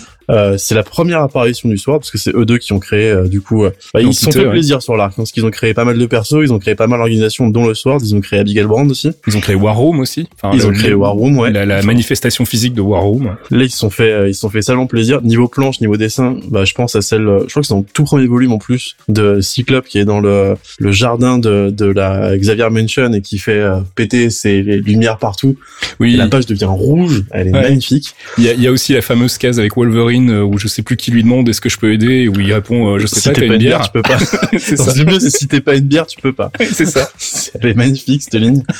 Euh, et donc du coup, c'est euh, pour, pour faire le lien un peu avec le Sword. En fait, là, il y a un- un- une entité qui s'appelle Horde, Mhm. qui vient d'un monde qui s'appelle le Battle World, qui est une planète en fait euh, loin dans l'espace, et qui a eu une espèce de prophétie que leur monde serait tué par quelqu'un qui vient de Terre. Donc du coup, Horde vient en espèce de de, de, messager pour leur dire bon les gars, on n'est pas trop chaud pour vous fassiez ce que ce qui est prévu de faire.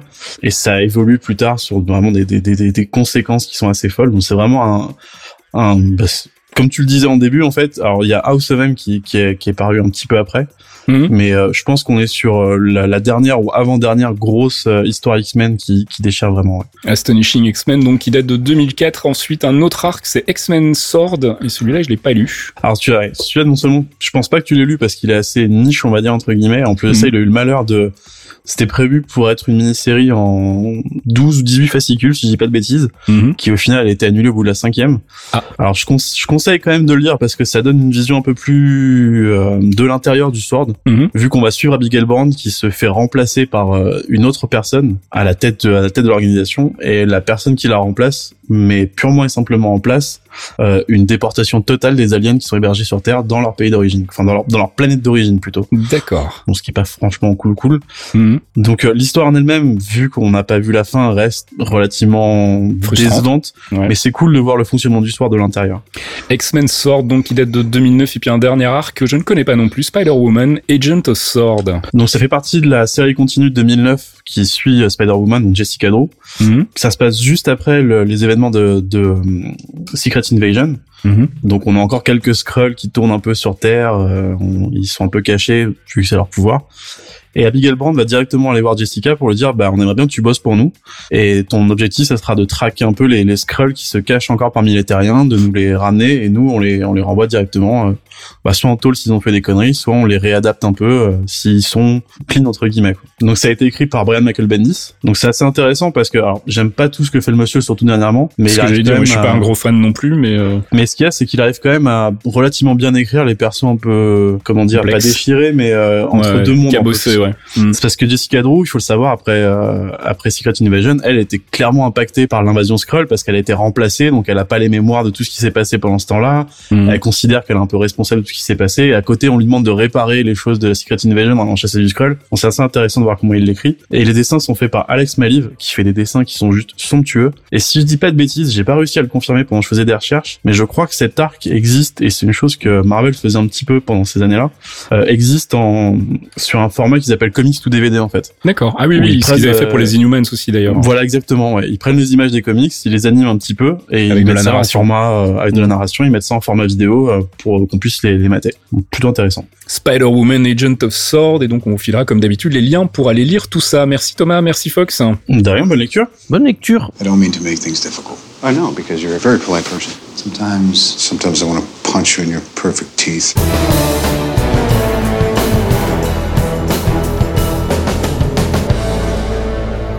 Marvel Insider, c'est notre moment analyse débat. On vous en parlait au début du podcast. On va faire un peu le point sur l'affaire Spider-Man. Un petit rappel pour les gens qui auraient vécu dans une grotte ces dernières semaines. Euh, on a appris donc il y a quelques semaines, euh, durant le mois d'août, si je dis pas de bêtises, que Sony et Marvel Studios étaient en désaccord sur la suite des aventures de Peter Parker dans le MCU et que donc a priori euh, Disney serait venu aux tables de négociation en réclamant plus de sous. Alors il y a des news qui disent 50%, d'autres 30%. Faut savoir que le moment, a priori, Marvel touche 5%, enfin Disney touche 5% euh, des bénéfices euh, du film et prend tout le merchandising, ce qui est quand même pas négligeable.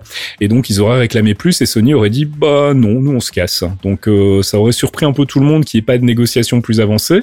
Alors on n'a pas tout, toutes les informations et on les aura probablement jamais, donc on va éviter de spéculer là-dessus.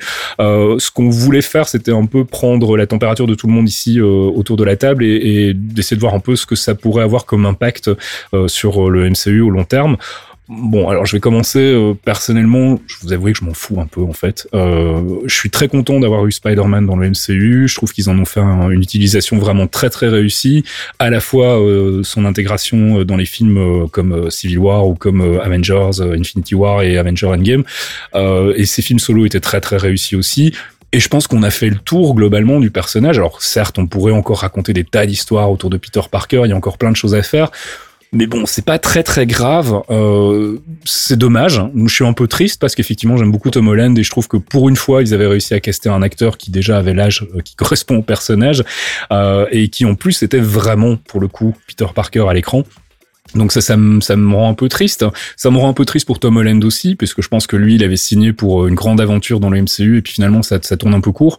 Donc euh, déçu, mais en même temps pas inquiet. Je pense que euh, Marvel a pas besoin de lui en fait pour continuer. On l'a vu tout à l'heure, on parlait de Kamala Khan euh, et de la relève qui arrive avec Kate Bishop et compagnie. Je pense que des persos jeunes qui vont pouvoir incarner des héros auxquels les plus jeunes vont pouvoir s'identifier, bah il y en a plein dans le MCU. Marvel récupère la Fox, donc récupère les, les Fantastic Four, les mutants, donc il va y avoir moyen de faire des trucs aussi de ce côté-là. Donc ils ont pas spécialement besoin de Spider-Man. bah, effectivement, c'est un peu dommage que ça se passe comme ça alors qu'il y avait euh, des pistes qui étaient lancées euh, dans euh, Far From Home et qui auraient pu être intéressantes d'explorer. Là où je suis plus inquiet en fait, c'est plus par rapport à ce que Sony va faire derrière. On sait qu'ils ont très très envie de fusionner la franchise Spider-Man avec Venom. Alors Venom pour moi c'est une purge sans nom. même si le film a cartonné au, box-office, je trouve que c'est un film vraiment mais imbitable. Je ne supporte pas Tom Hardy en Venom. Je trouve qu'il a complètement loupé le personnage. Euh, c'est ridicule. il en a fait une espèce de, de gimmick caricatural qui, qui passe pas vraiment, passe pas du tout pour moi en fait. Euh, moi j'étais vraiment fan du Venom dans les comics et je trouve que celui du film a vraiment aucune subtilité et j'ai peur en fait de la confusion que ça va engendrer. On sait à quel point euh, et on, le sait très bien ici hein, avec les clairvoyants, on sait à quel point ça a été difficile de faire comprendre aux gens les différentes franchises, le fait que le MCU ce n'était que Marvel Studios et ce n'était pas les personnages de la Fox et à une époque ce n'était pas non plus les personnages de Sony. Euh, va falloir recommencer à expliquer tout ça aux gens, d'autant plus que là ils vont garder le même acteur donc ça va encore entraîner une confusion supplémentaire. Donc moi, c'est vraiment ça qui me fait peur. C'est euh, bah, c'est qu'est-ce que Sony va faire derrière avec le personnage finalement? Mais sinon, globalement, je je vous avoue que je m'en fous un peu quoi. Euh, Fox, ton avis? Euh, Moi, ça me fait chier. Euh, très, ouais, ouais, ça me fait chier. J'en ai marre que les mecs soient là. Oh, on veut des sous. Ok, ben à ce moment-là, vous arrêtez de mettre des plans sur sur 5-10 ans. Vous arrêtez de de, de, de on est la malédiction Spider-Man. Ils font deux films et à chaque fois ça pète. Deux films, ça pète. Ouais, deux vrai. films, ça pète. J'en ai mm. ras le cul. Ça fait 20 ans. Spidey, c'est un de mes persos favoris aussi.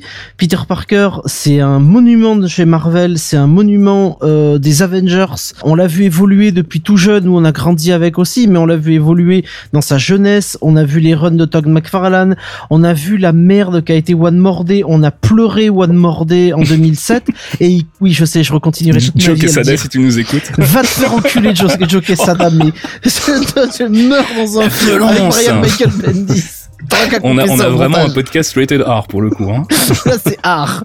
Non, mais euh, vraiment, c'est, c'est, ça m'ennuie parce que j'ai, j'ai envie de, de, de voir, de voir Tom Holland continuer à s'exprimer. J'ai envie de le voir évoluer. Il est jeune.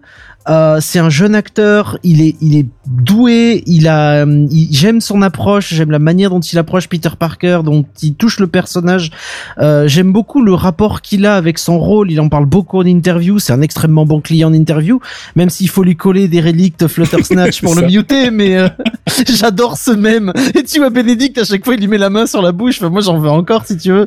Mais j'adorerais le voir, euh, le voir encore, euh, voir justement le voir devenir le grand frère de ces Young Avengers. Tout à fait. ouais. Avoir vraiment une, ouais, je veux dire, une saga qui dure sur 20 ans et au fur et à mesure, on voit les acteurs grandir. Évidemment, ils évoluent dans leur vie réelle, dans leur vie privée, dans leur vie professionnelle, mais j'ai envie de le revoir dans 5 ans, j'ai envie de le revoir, euh, de voir Tom Holland dans 5 ans qui vient et qui, t'as un Tom, t'as un Tom Holland qui a, euh, qui a presque 30 balais, qui a un Peter Parker qui a évolué, qui est plus grand, qui est plus grand mentalement et physiquement parlant, je veux dire, Mhm. euh, et, et qui part là, je sais pas, euh, une Kamala Khan qui, qui, qui vient tout juste d'avoir 20 ans ou 21 ans et qui lui dit que voilà, la vie d'adulte, c'est pas facile d'être un super-héros quand on est un jeune adulte et un, et un Young Avenger, euh, de voir, euh, de voir Cassie Lang à côté de lui qui explique aux Young Avengers que, que leurs parents ont, ont sauvé la Terre et qu'il y a eu des sacrifices. Enfin, les grandes sagas qu'il y a eu chez Disney, en fait. Parce que chez Mhm. Disney, c'est terrible à dire, mais tu prends Britney Spears, Justin Timberlake, Selena Gomez, euh, Demi Lovato et plein d'autres. Ils ont commencé, ils avaient entre 8 et 10 ans chez Disney. Aujourd'hui, ils ont 25, 30, 35 ans. Pour certains, c'est des artistes mondialement reconnus, euh, des acteurs qui marchent aussi pour certains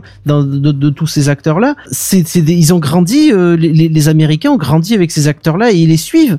Et t'as vu leur évolution. Et j'aimerais bien qu'on, qu'on voit Tom Holland encore dans quelques années, comme ça fait presque 10 ans qu'on voit Tom Hiddleston et euh, qui est un acteur formidable en dehors de, de Marvel. Et je suis content qu'on puisse le voir, tu vois, un petit peu plus euh, avec Disney Plus pouvoir continuer à le suivre, comme on continuera à suivre euh, Vanda, qu'on va continuer à suivre d'autres personnages. Et c'est vraiment moi un gros acte raté et j'aimerais pour une fois, alors c'est vraiment le fanboy qui parle, j'aimerais que les deux les deux se mettent à la table et qu'ils pensent d'abord euh, aux milliards qui peuvent se faire en juste contentant les fans en fait. Ouais, on le disait hors antenne aussi, hein, si ça se trouve demain, ils vont annoncer que finalement ils se sont tombés d'accord et que tout ça n'était qu'une tactique de négociation. Donc on Je va pas non plus trop direct. pleurer. Ouais, bref. Franchement, moi, je, que ce soit de l'un ou l'autre, je m'en fous un peu. Mais toi, vraiment, ça te fait chier. Donc, Oui, carrément. Thomas Carrément pour le coup. Ben euh, moi ça me alors déjà à la base j'étais pas chaud chaud pour avoir Spider-Man dans le MCU. Mhm. Au final je suis content de ce qu'ils ont fait avec, hein, je vais pas mentir. Euh, On l'a dit tout à l'heure, j'ai kiffé euh, j'ai kiffé Far From Home. Mhm. Euh, là ce que je trouve surtout dommage c'est que alors on fait passer Sony pour le bad guy. C'est la spéculation encore parce qu'on n'a pas toutes les infos ce que je vais dire mais c'est l'image que j'en ai en tout cas. Mhm. On fait passer Sony pour les méchants de l'histoire. Alors que je pense que Disney, et pas Marvel Studios, hein, je parle bien de Disney, Ouais. doit pas être Ah trop oui. innocent dans l'histoire non Je plus. je suis hein. d'accord avec toi, ils ont dû demander un gros chèque aussi. Ouais, C'est une, bon. histoire- c'est une histoire de cupidité, c'est ça qui m'embête en fait. Là- Exactement, là- et c'est Là, là où, là où j'ai du mal à comprendre, c'est euh, à partir du moment où Disney arrive euh, à la table de négociation en disant on veut 50% ou on veut 30%, que Sony dise non, on se casse et qu'il n'y ait pas de suite aux négociations. Tu vois, c'est ça qui est un petit peu bizarre. Moi, j'ai l'impression que Sony, depuis longtemps, enfin depuis le début en fait de cet accord un peu euh, bancal, euh, ne rêvait que d'une chose, c'est de rebooter la série avec succès pour pouvoir en profiter eux derrière et pouvoir faire leur, leur Spider-Verse comme ils ont envie de faire depuis longtemps et qu'ils ont juste sauté sur l'occasion. Marvel a dit nous on veut ça, Sony a dit non on se casse.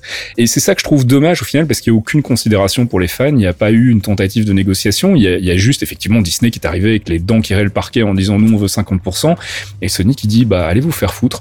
Euh, non les gars, enfin je sais pas négocier, c'est de trouver un terrain d'entente. Vous avez réussi à faire quelque chose de vraiment bien ensemble, bah continuez et puis revisiter peut-être le budget ou les, les, les partages financiers, mais, Mais euh, après, le truc, c'est que là, Disney arrive avec ses gros sabots en essayant de négocier face à un Sony qui s'est fait un succès, mais que je comprendrai jamais. hmm, Avec Venom, qui a fait quasiment un milliard au box-office. Ensuite, le succès un peu inattendu de, de Spider-Verse, qui est bah, modéré parce qu'il a pas tant que ça, mais qui est quand même un succès critique était quand même, et- euh, ouais, D'estime, voilà, le il est succès pas critique qui d'estime, c'est déchirait. oui. Les mecs, ils devaient avoir un melon monstre et tu, tu, tu négocies pas aussi Mhm. agressivement qu'apparemment Disney l'a fait contre, contre Sony qui est dans cette position. C'est un constat que je fais et que beaucoup de gens font aussi, hein, c'est que je pense que si Venom n'avait pas autant cartonné, on n'en serait pas là aujourd'hui. en Bah, c'est sûr et certain, Mm. c'est sûr et certain. Et à la différence de toi, euh, Face, que je remettrai pas tout sur le dos de, de l'acteur, en fait. Parce que c'est, c'est ok, euh, le Eddie Brock tel qu'il est dépeint dans Venom est particulier. Je pense que leur, leur relation est, est différente de celle qu'elle était dans, dans des comics. Hein. Celle des comics est un peu plus... euh, Mais je, je ne jette pas la, la pierre à, à Tom Hardy, hein, je me suis peut-être mal exprimé tout à l'heure, je, je disais juste que le Venom tel qu'il a été incarné par Tom Hardy, moi, me, me sort par tous les trous. Euh, mais effectivement, c'est pas uniquement son problème à lui, c'est aussi l'écriture, c'est aussi la direction Oui, voilà. d'acteur, c'est il y a le plein de raisons montage, qui font le que... montage est pété. Est-ce que le montage... Euh, Pour moi, le plus gros problème qu'il y a avec Venom, c'est absolument pas technique, c'est les spectateurs qui ont craché sur le film dès qu'ils ont annoncé le truc, mais qui sont quand même tous allés le voir une ou deux fois pour Ouais, ensuite ouais. nous dire bah il est nul Venom, bah Ouais, va pas le ça. voir alors, je Ouais, sais pas. c'est ça. Ça fait des entrées, c'est comme ça que le truc a fait 800 millions au box-office parce qu'il y a eu des quasiment toutes les personnes Le que je connais qui l'ont vu en salle m'ont dit c'est de la merde. Mm. Bah, allez pas le voir, peut-être, je sais pas. On s'en doutait Enfin, un peu, hein, on s'en doutait que ce serait pas Bref. terrible. Euh, Dès que Tom Hardy dit que les scènes qu'il préfère dans le film, c'est les scènes qui ont été coupées au montage, c'est là, euh, Super. putain, ça, ça veut dire que le montage a été aussi découpé que Batman versus Superman et euh, là, ça l'a pas sauvé, mais euh, ça me fait mal. J'en ai marre que les mecs te disent après, ouais, mais mon director's cut, il est mieux. Ben prouve-le. Je sais pas, il y a Ouais. personne qui veut faire un truc pour. Vous voulez faire un bon film ou pas? Et après, sinon, pour revenir au sujet, le, ce qui me dérange sur le, bah, le- ce divorce un peu, bah, comme vous l'avez dit tous les deux, en fait, surtout pour Tom Holland, qui, euh, on le voyait dans toutes les interviews, qui kiffait ce qu'il faisait avec le Ouais, MCU, bah qui a ouais. rencontré des, des tonnes de personnes. Je pense il y a Favreau qui fait un show sur Netflix, espèce de chef show. Et dans le premier ou deuxième épisode, il fait une table où ils sont en train de bouffer, et ça a l'air succulent ce qu'ils bouffent d'ailleurs. Il y a les frères Rousseau, il y a Kevin Feige, il y a Robert Downey Jr., il y a Tom Holland. Et tu le vois, les, yeux qui brillent dès que les mecs en face de lui sont en train de parler de bah, comment ils ont fait pour récupérer Tom Holland, pour faire le faire venir signer chez, chez eux, euh, ses premiers jours sur le plateau, comment il a rencontré tous les acteurs, etc. En trois phrases, tu comprends que le mec, il est en train de vivre le, le rêve d'une vie. Ah, quoi, puis c'est, c'est, c'est, c'est le petit frère de tout le monde. euh, Quand tu vois les photos euh, on set, enfin sur, sur, le, sur le plateau, pardon, je parle en français. Tu vois les, pla- les photos sur le plateau de Jérémy Renner qui déconne avec lui. euh, Mm. bah, ils sont tous avec lui. Ils l'ont, ils l'ont, ils l'ont chouchouté depuis Civil War. Il adore Scarlett Johansson qui est comme sa grande sœur. Enfin, c'est, c'est, tu vois que les mecs ils s'éclatent. Euh, Chris Hemsworth qui est complètement déjanté dans Endgame et qui, qui a fait des pranks pendant tout le tournage avec son costume et tout. Ben, tu vois que le mec, il, vit- oui, il vit, il vit sa meilleure vie. Mm. C'est un gamin de 20 ans qui, a, qui, a- qui, qui joue avec des monstres sacrés du cinéma d'action moderne entre guillemets parce que bon, t'as Robert Downey Jr. qui est pas qui est, qui est pas nul, Scarlett Johansson qui est quand même une excellente actrice, euh, t'as Paul Rudd, enfin t'as un cast d'exception et il est au milieu d'eux et il est leur égal donc ouais, Ouais. c'est C'est triste, on va dire. On va, Mm. on va dire en, en conclusion que c'est triste, mais que bon, voilà, je pense que Marvel Studios survivra. Je suis plus inquiet du côté de Sony. Je sais pas trop ce qu'ils vont faire de, de Spidey. Et surtout, ah ils vont faire de la merde. j'ai peur que Venom 2 soit un tel bide Mais que c'est ça. finalement ils se rendent Venom compte qu'en fait versus ils ont fait une grosse connerie. Et Mais à mon avis, enfin, enfin là on dit que demain, sur, la- sur le ton de la blague, on dit que demain s'il faut ils vont annoncer les nouvelles négociations. Moi je pense que les négociations elles vont arriver quand Venom 2 aura fait un gros four au ciné ouais, ouais, ouais, ouais. et qu'ils vont se rendre compte que putain merde en fait non on sait pas faire quoi. Bon voilà, si Parce vous que avez, si, si Sinister Six a été foutu au placard il y a quoi il y a 5 ans maintenant, Ouais. Mm. bah, c'est peut-être parce qu'il y avait une raison les mecs hein. euh, mais bon voilà je sais pas. C'était mauvais Jack. On verra, on verra. Si ça se trouve, demain, on apprendra effectivement que tout ça n'était qu'un mauvais rêve. Euh, si vous avez envie, là aussi, de venir en discuter avec nous, si vous voulez nous donner votre avis sur euh, le départ de Spider-Man du MCU, on est à l'écoute hein, sur Discord ou sur le thread geekzone.fr et on va clôturer là ce petit débat et passer au courrier. Excuse me, Mr. Stark. Christine Everhart, Vanity Fair magazine. Can I ask you a couple of questions? Hi. Hi. Yeah. It's okay? Okay, go.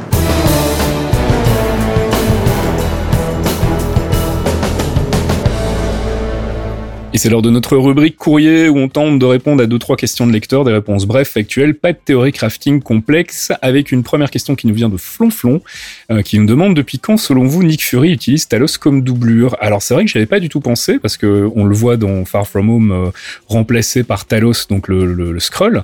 Euh, mais c'est vrai que si on, on réfléchit bien à la chronologie, Captain Marvel ça se passait dans les années 90, donc est-ce Mhm. que est-ce que Nick Fury aurait déjà été remplacé par un Skrull à d'autres reprises? Euh, peut-être pas dans le premier Iron Man en tout cas, mais euh, dans Dans d'autres films. non, dans Civil War, dans Winter Soldier. dans Winter Soldier. Ouais, je sais pas. C'est une bonne question, Euh, mais à laquelle on n'a pas de réponse malheureusement. on n'a pas C'est de réponse, possible, mais pff, Mais ouais. le truc, c'est qu'à la fin de Captain Marvel, elle part vers la planète des elle part mettre en sécurité euh, Talos et sa famille Mhm. avec leur vaisseau. Donc ça veut dire s'est, qu'il s'est passé un certain moment, qu'elle est revenue ou du moins eux sont revenus. Donc on pourrait dire que oui, c'est début des probablement début des années 2000 et euh, et ça fait peut-être 20 ans que, que les Skrulls sont là avec euh, la base euh, la base secrète euh, de, du Shield et de, de Fury Mm. et on aurait on pourrait avoir une doublure. Je me suis demandé si c'était pas la doublure aussi dans dans Age of Ultron en fait Ouais, c'est possible. quand il arrive avec le, le Hellcarrier euh, et que personne trouve Fury, personne sait où il est. euh, C'est possible. On, on en saura sans doute plus dans, dans Captain Marvel 2. J'imagine qu'on aura le retour de Nick Fury aussi. Enfin, quoique, ça va, ça va faire long quand même. Puis euh, Samuel euh, L. Jackson, il rajeunit pas. Donc, euh, je sais pas si on va encore voir beaucoup Nick Fury dans le MCU. Mais en tout cas, c'est une, une bonne question et c'est une question à laquelle on n'a pas, on n'a pas de réponse définitive. Samizo qui nous demandait sur Twitter quel traitement pour Moon Knight vu que ce sera sur Disney+, et donc très éloigné des standards de violence et de folie associés au personnage. Alors on en a parlé tout à l'heure hein, quand on parlait justement de, de, Moon Knight, on sait que les, les productions Disney+ ne pourront pas être rated R, donc euh, on a plus ou moins répondu à ta question. Je pense qu'ils vont utiliser la suggestion plus qu'autre chose. Euh, on attend de voir, hein. c'est vrai qu'on aurait aimé avoir un Moon Knight rated R, mais euh, visiblement ça va être compliqué sur Disney+, donc il faudra, faudra faire avec ce qu'on a. Euh, qui nous demande, ne pensez-vous pas que Disney fait une petite erreur en ne lançant pas Disney+, plus mondialement directement. Quel fan de Marvel va réellement attendre le printemps prochain pour voir les séries MCU qui seront disponibles?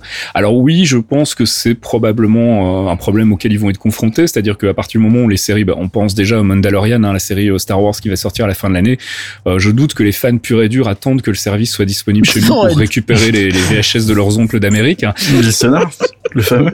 Euh, Robert Sonar, mais euh, mais euh, je pense qu'il y a surtout des raisons logistiques derrière tout ça. Hein. Je pense qu'il a fallu négocier les droits de distribution avec chaque pays.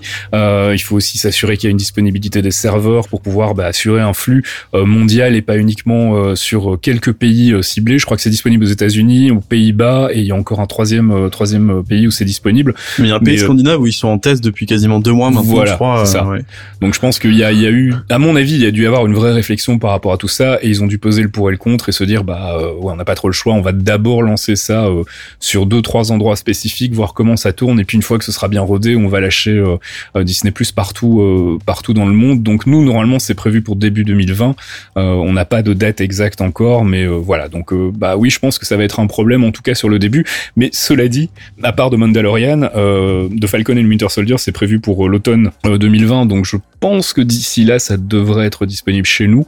Donc je pense qu'au final, le calcul est pas trop mauvais dans le sens où il y aura pas énormément de contenu exclusif dans un premier temps et donc ça devrait pas trop leur faire d'ombrage. En tout cas, euh, voilà, c'était c'était une bonne question aussi, mais euh, effectivement, je pense qu'il a fallu aussi euh, avoir un sens un minimum logistique par rapport à tout ça. Et puis dernière question qui nous vient de Camisole, qui nous demande un espoir un jour de voir des director's cut dans le MCU. non. voilà, c'est la réponse. Euh, la non, réponse mais on aura simple. les bonus dans le Collector's Edition. On en a déjà parlé à plusieurs reprises. Hein. On sait que Kevin Feige n'aime pas le concept de director's cut, qu'il considère que tous les réalisateurs qui ont été interviewés sur la question, et notamment les frangins Rousseau à qui on a beaucoup posé la question, ont toujours dit euh, nous, bah, le, le, le, cut qui est en salle, c'est le director's cut, c'est notre version à nous.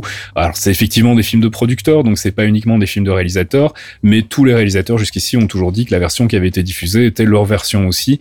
Donc il y a vraiment pas de raison de sortir des, des director's cut, sans compter que le problème des director's cut, c'est que parfois ça introduit des, des contradictions ou des éléments euh, euh, qui sont peut-être des éléments qui se gardent pour plus tard ou des développements qui se gardent pour plus tard. On sait qu'il y a pas mal de zones d'ombre dans Endgame, par exemple, notamment bah, comment est revenu Captain America dans le présent, euh, par où est-ce qu'il est passé, est-ce qu'il a utilisé euh, le Quantum Realm, est-ce qu'il a vécu dans la même timeline et dans ce cas-là comment? Enfin, on sait qu'il y a plein plein de questions, il y a plein de points de suspension dans le MCU. On parle notamment euh, du, euh, du personnage qu'on avait, euh, on croyait à un moment que ça allait être Norman Osborn, le bénéfacteur, euh, qui est euh, un personnage qui est cité de plusieurs, à plusieurs reprises dans le MCU.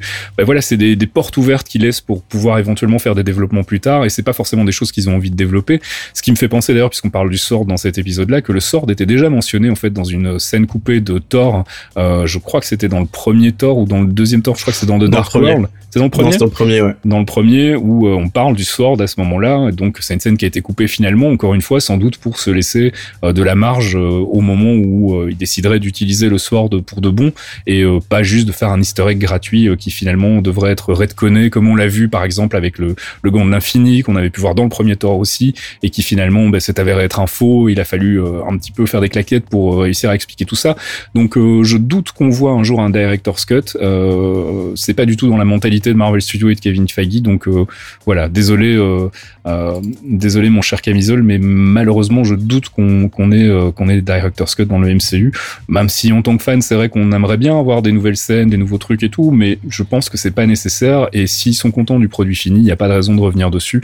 la seule chose que je verrais peut-être éventuellement, c'est des, des revisites de certains effets spéciaux. je pense notamment à Thanos, qui était pas très très réussi dans le premier Guardians of the Galaxy, enfin en tout cas par rapport à ce qu'on a pu en voir dans Infinity War et Endgame, et ça pourrait être intéressant, par exemple, de retourner les scènes de Thanos dans le premier Guardians of the Galaxy pour avoir quelque chose chose qui est un petit peu plus raccord avec ce qu'on a vu par la suite, mais c'est vraiment les seules modifications que euh, personnellement je, je tolérerais dans, dans le MCU. Bah, en plus ça c'est pas un format qui m'intéresse particulièrement, donc. Euh... Moi j'aime bien, mais euh, je j'aurais été client de voir le, le premier cut de Age of Ultron de Whedon. Mmh, le oui, premier alors, cut faisait 3h30, euh, j'aurais bien kiffé, tu vois. ouais, mais plus par curiosité qu'autre chose. Et puis, et oui, puis le problème, oui, c'est qu'encore une fois, si ça introduit des éléments qui sont euh, utilisés différemment par la suite, tu vois, je sais que par exemple dans Ah oui, mais Dans Age of Ultron, il y avait mais- il y avait une scène qui était prévue où euh, Hulk euh, émergeait d'une euh, d'une armure d'Iron Man, donc c'était Banner à l'intérieur d'une armure d'Iron Man et puis il, il explosait en Hulk et déchirait l'armure.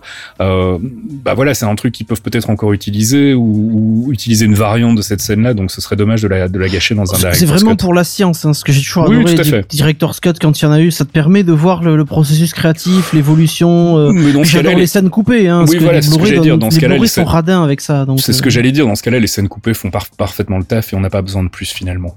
Bon, eh, bah mais voilà, je pense radins avec. C'est vrai. Et euh, bah on va passer à notre nouvelle rubrique, donc du coup le Quantum Trip. Are you talking about a time machine? No. No, of course not. No, not a time machine. It's, it's more like um. Yeah, like a time machine.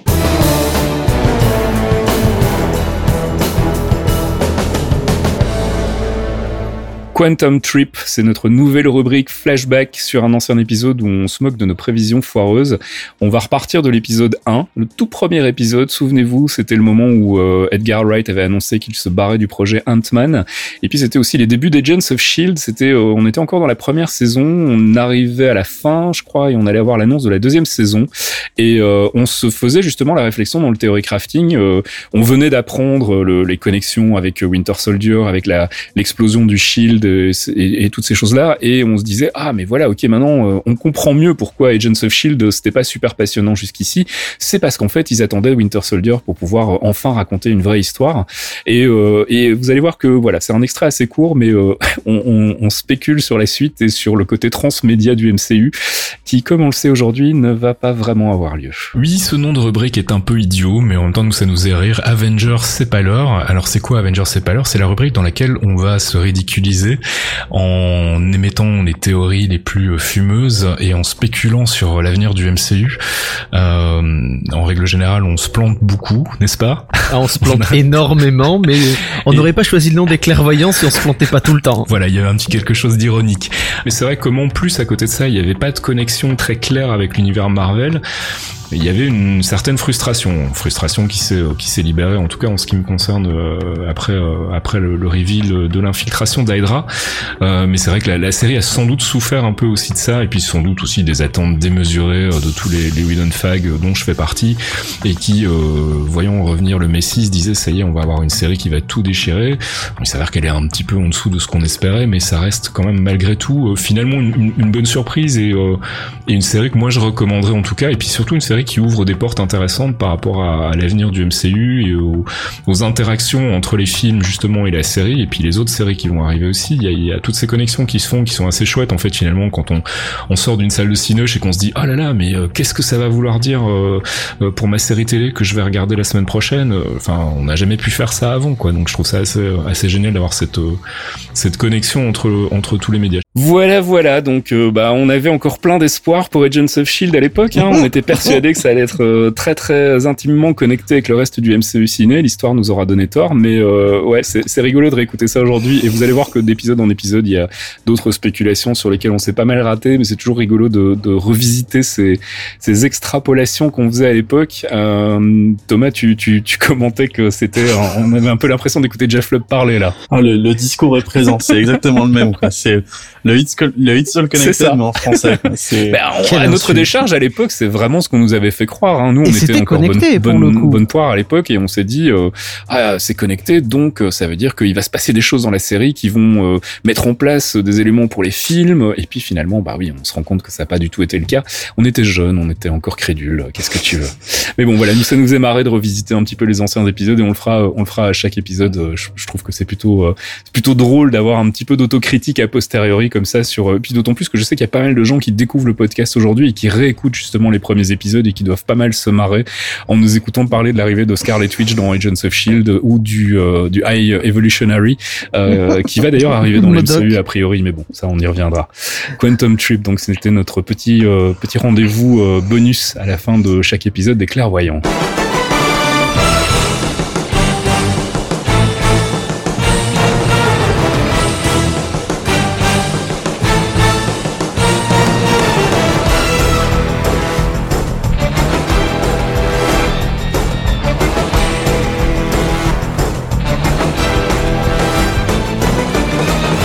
Et c'est la fin de ce 61e épisode des Clairvoyants, un épisode de rentrée avec des nouveaux jingles, des nouvelles rubriques. On espère qu'on aura bien fait le tour de toute l'actu, qu'on vous en aura appris un petit peu plus sur le sort, en espérant qu'il apparaisse effectivement dans le MCU et qu'on aura aussi un peu fait le tri euh, dans les news autour de Spider-Man. On se retrouve le mois prochain pour un nouvel épisode. On n'a pas encore choisi de thème pour le focus, je crois. hein. Non. Ah non, ouais. On, Par on contre, on va a pas mal d'idées qui nous ont été passées euh, par Twitter ou autre par message. Je me suis noté dans un coin euh, quelques trucs à faire. Ok, bah, euh, il faut piocher. Voilà, dès qu'on en sait plus, on vous tient au courant. Merci euh, Fox euh, pour ta participation, comme chaque mois. Ben, merci à vous deux hein, et merci à nos auditeurs de nous avoir suivis. C'est toujours un plaisir. Merci Thomas d'avoir préparé le focus et les recommandations de lecture. Mais de rien, toujours avec plaisir. Et puis on se retrouve le mois prochain sur geekzone.fr pour un nouvel épisode des Clairvoyants. Ciao Des bisous. À plus.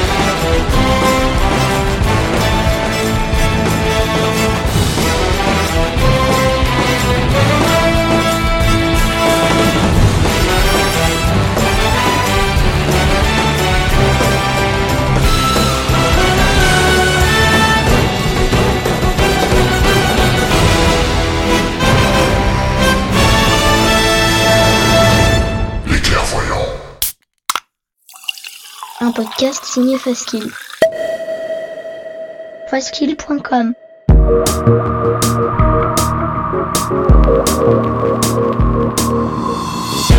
Torréfaction, c'est votre rendez-vous hebdomadaire sur geekzone.fr avec une sélection de l'actualité proposée par Caféine et Fastkill. Gaming, culture, software et tech, on fait le tri dans les news de la semaine pour vous proposer un récap digeste d'une demi-heure, histoire de ne rien louper des infos essentielles. Torréfaction, c'est votre rendez-vous avec l'actu geek tous les vendredis matins à 8h sur geekzone.fr.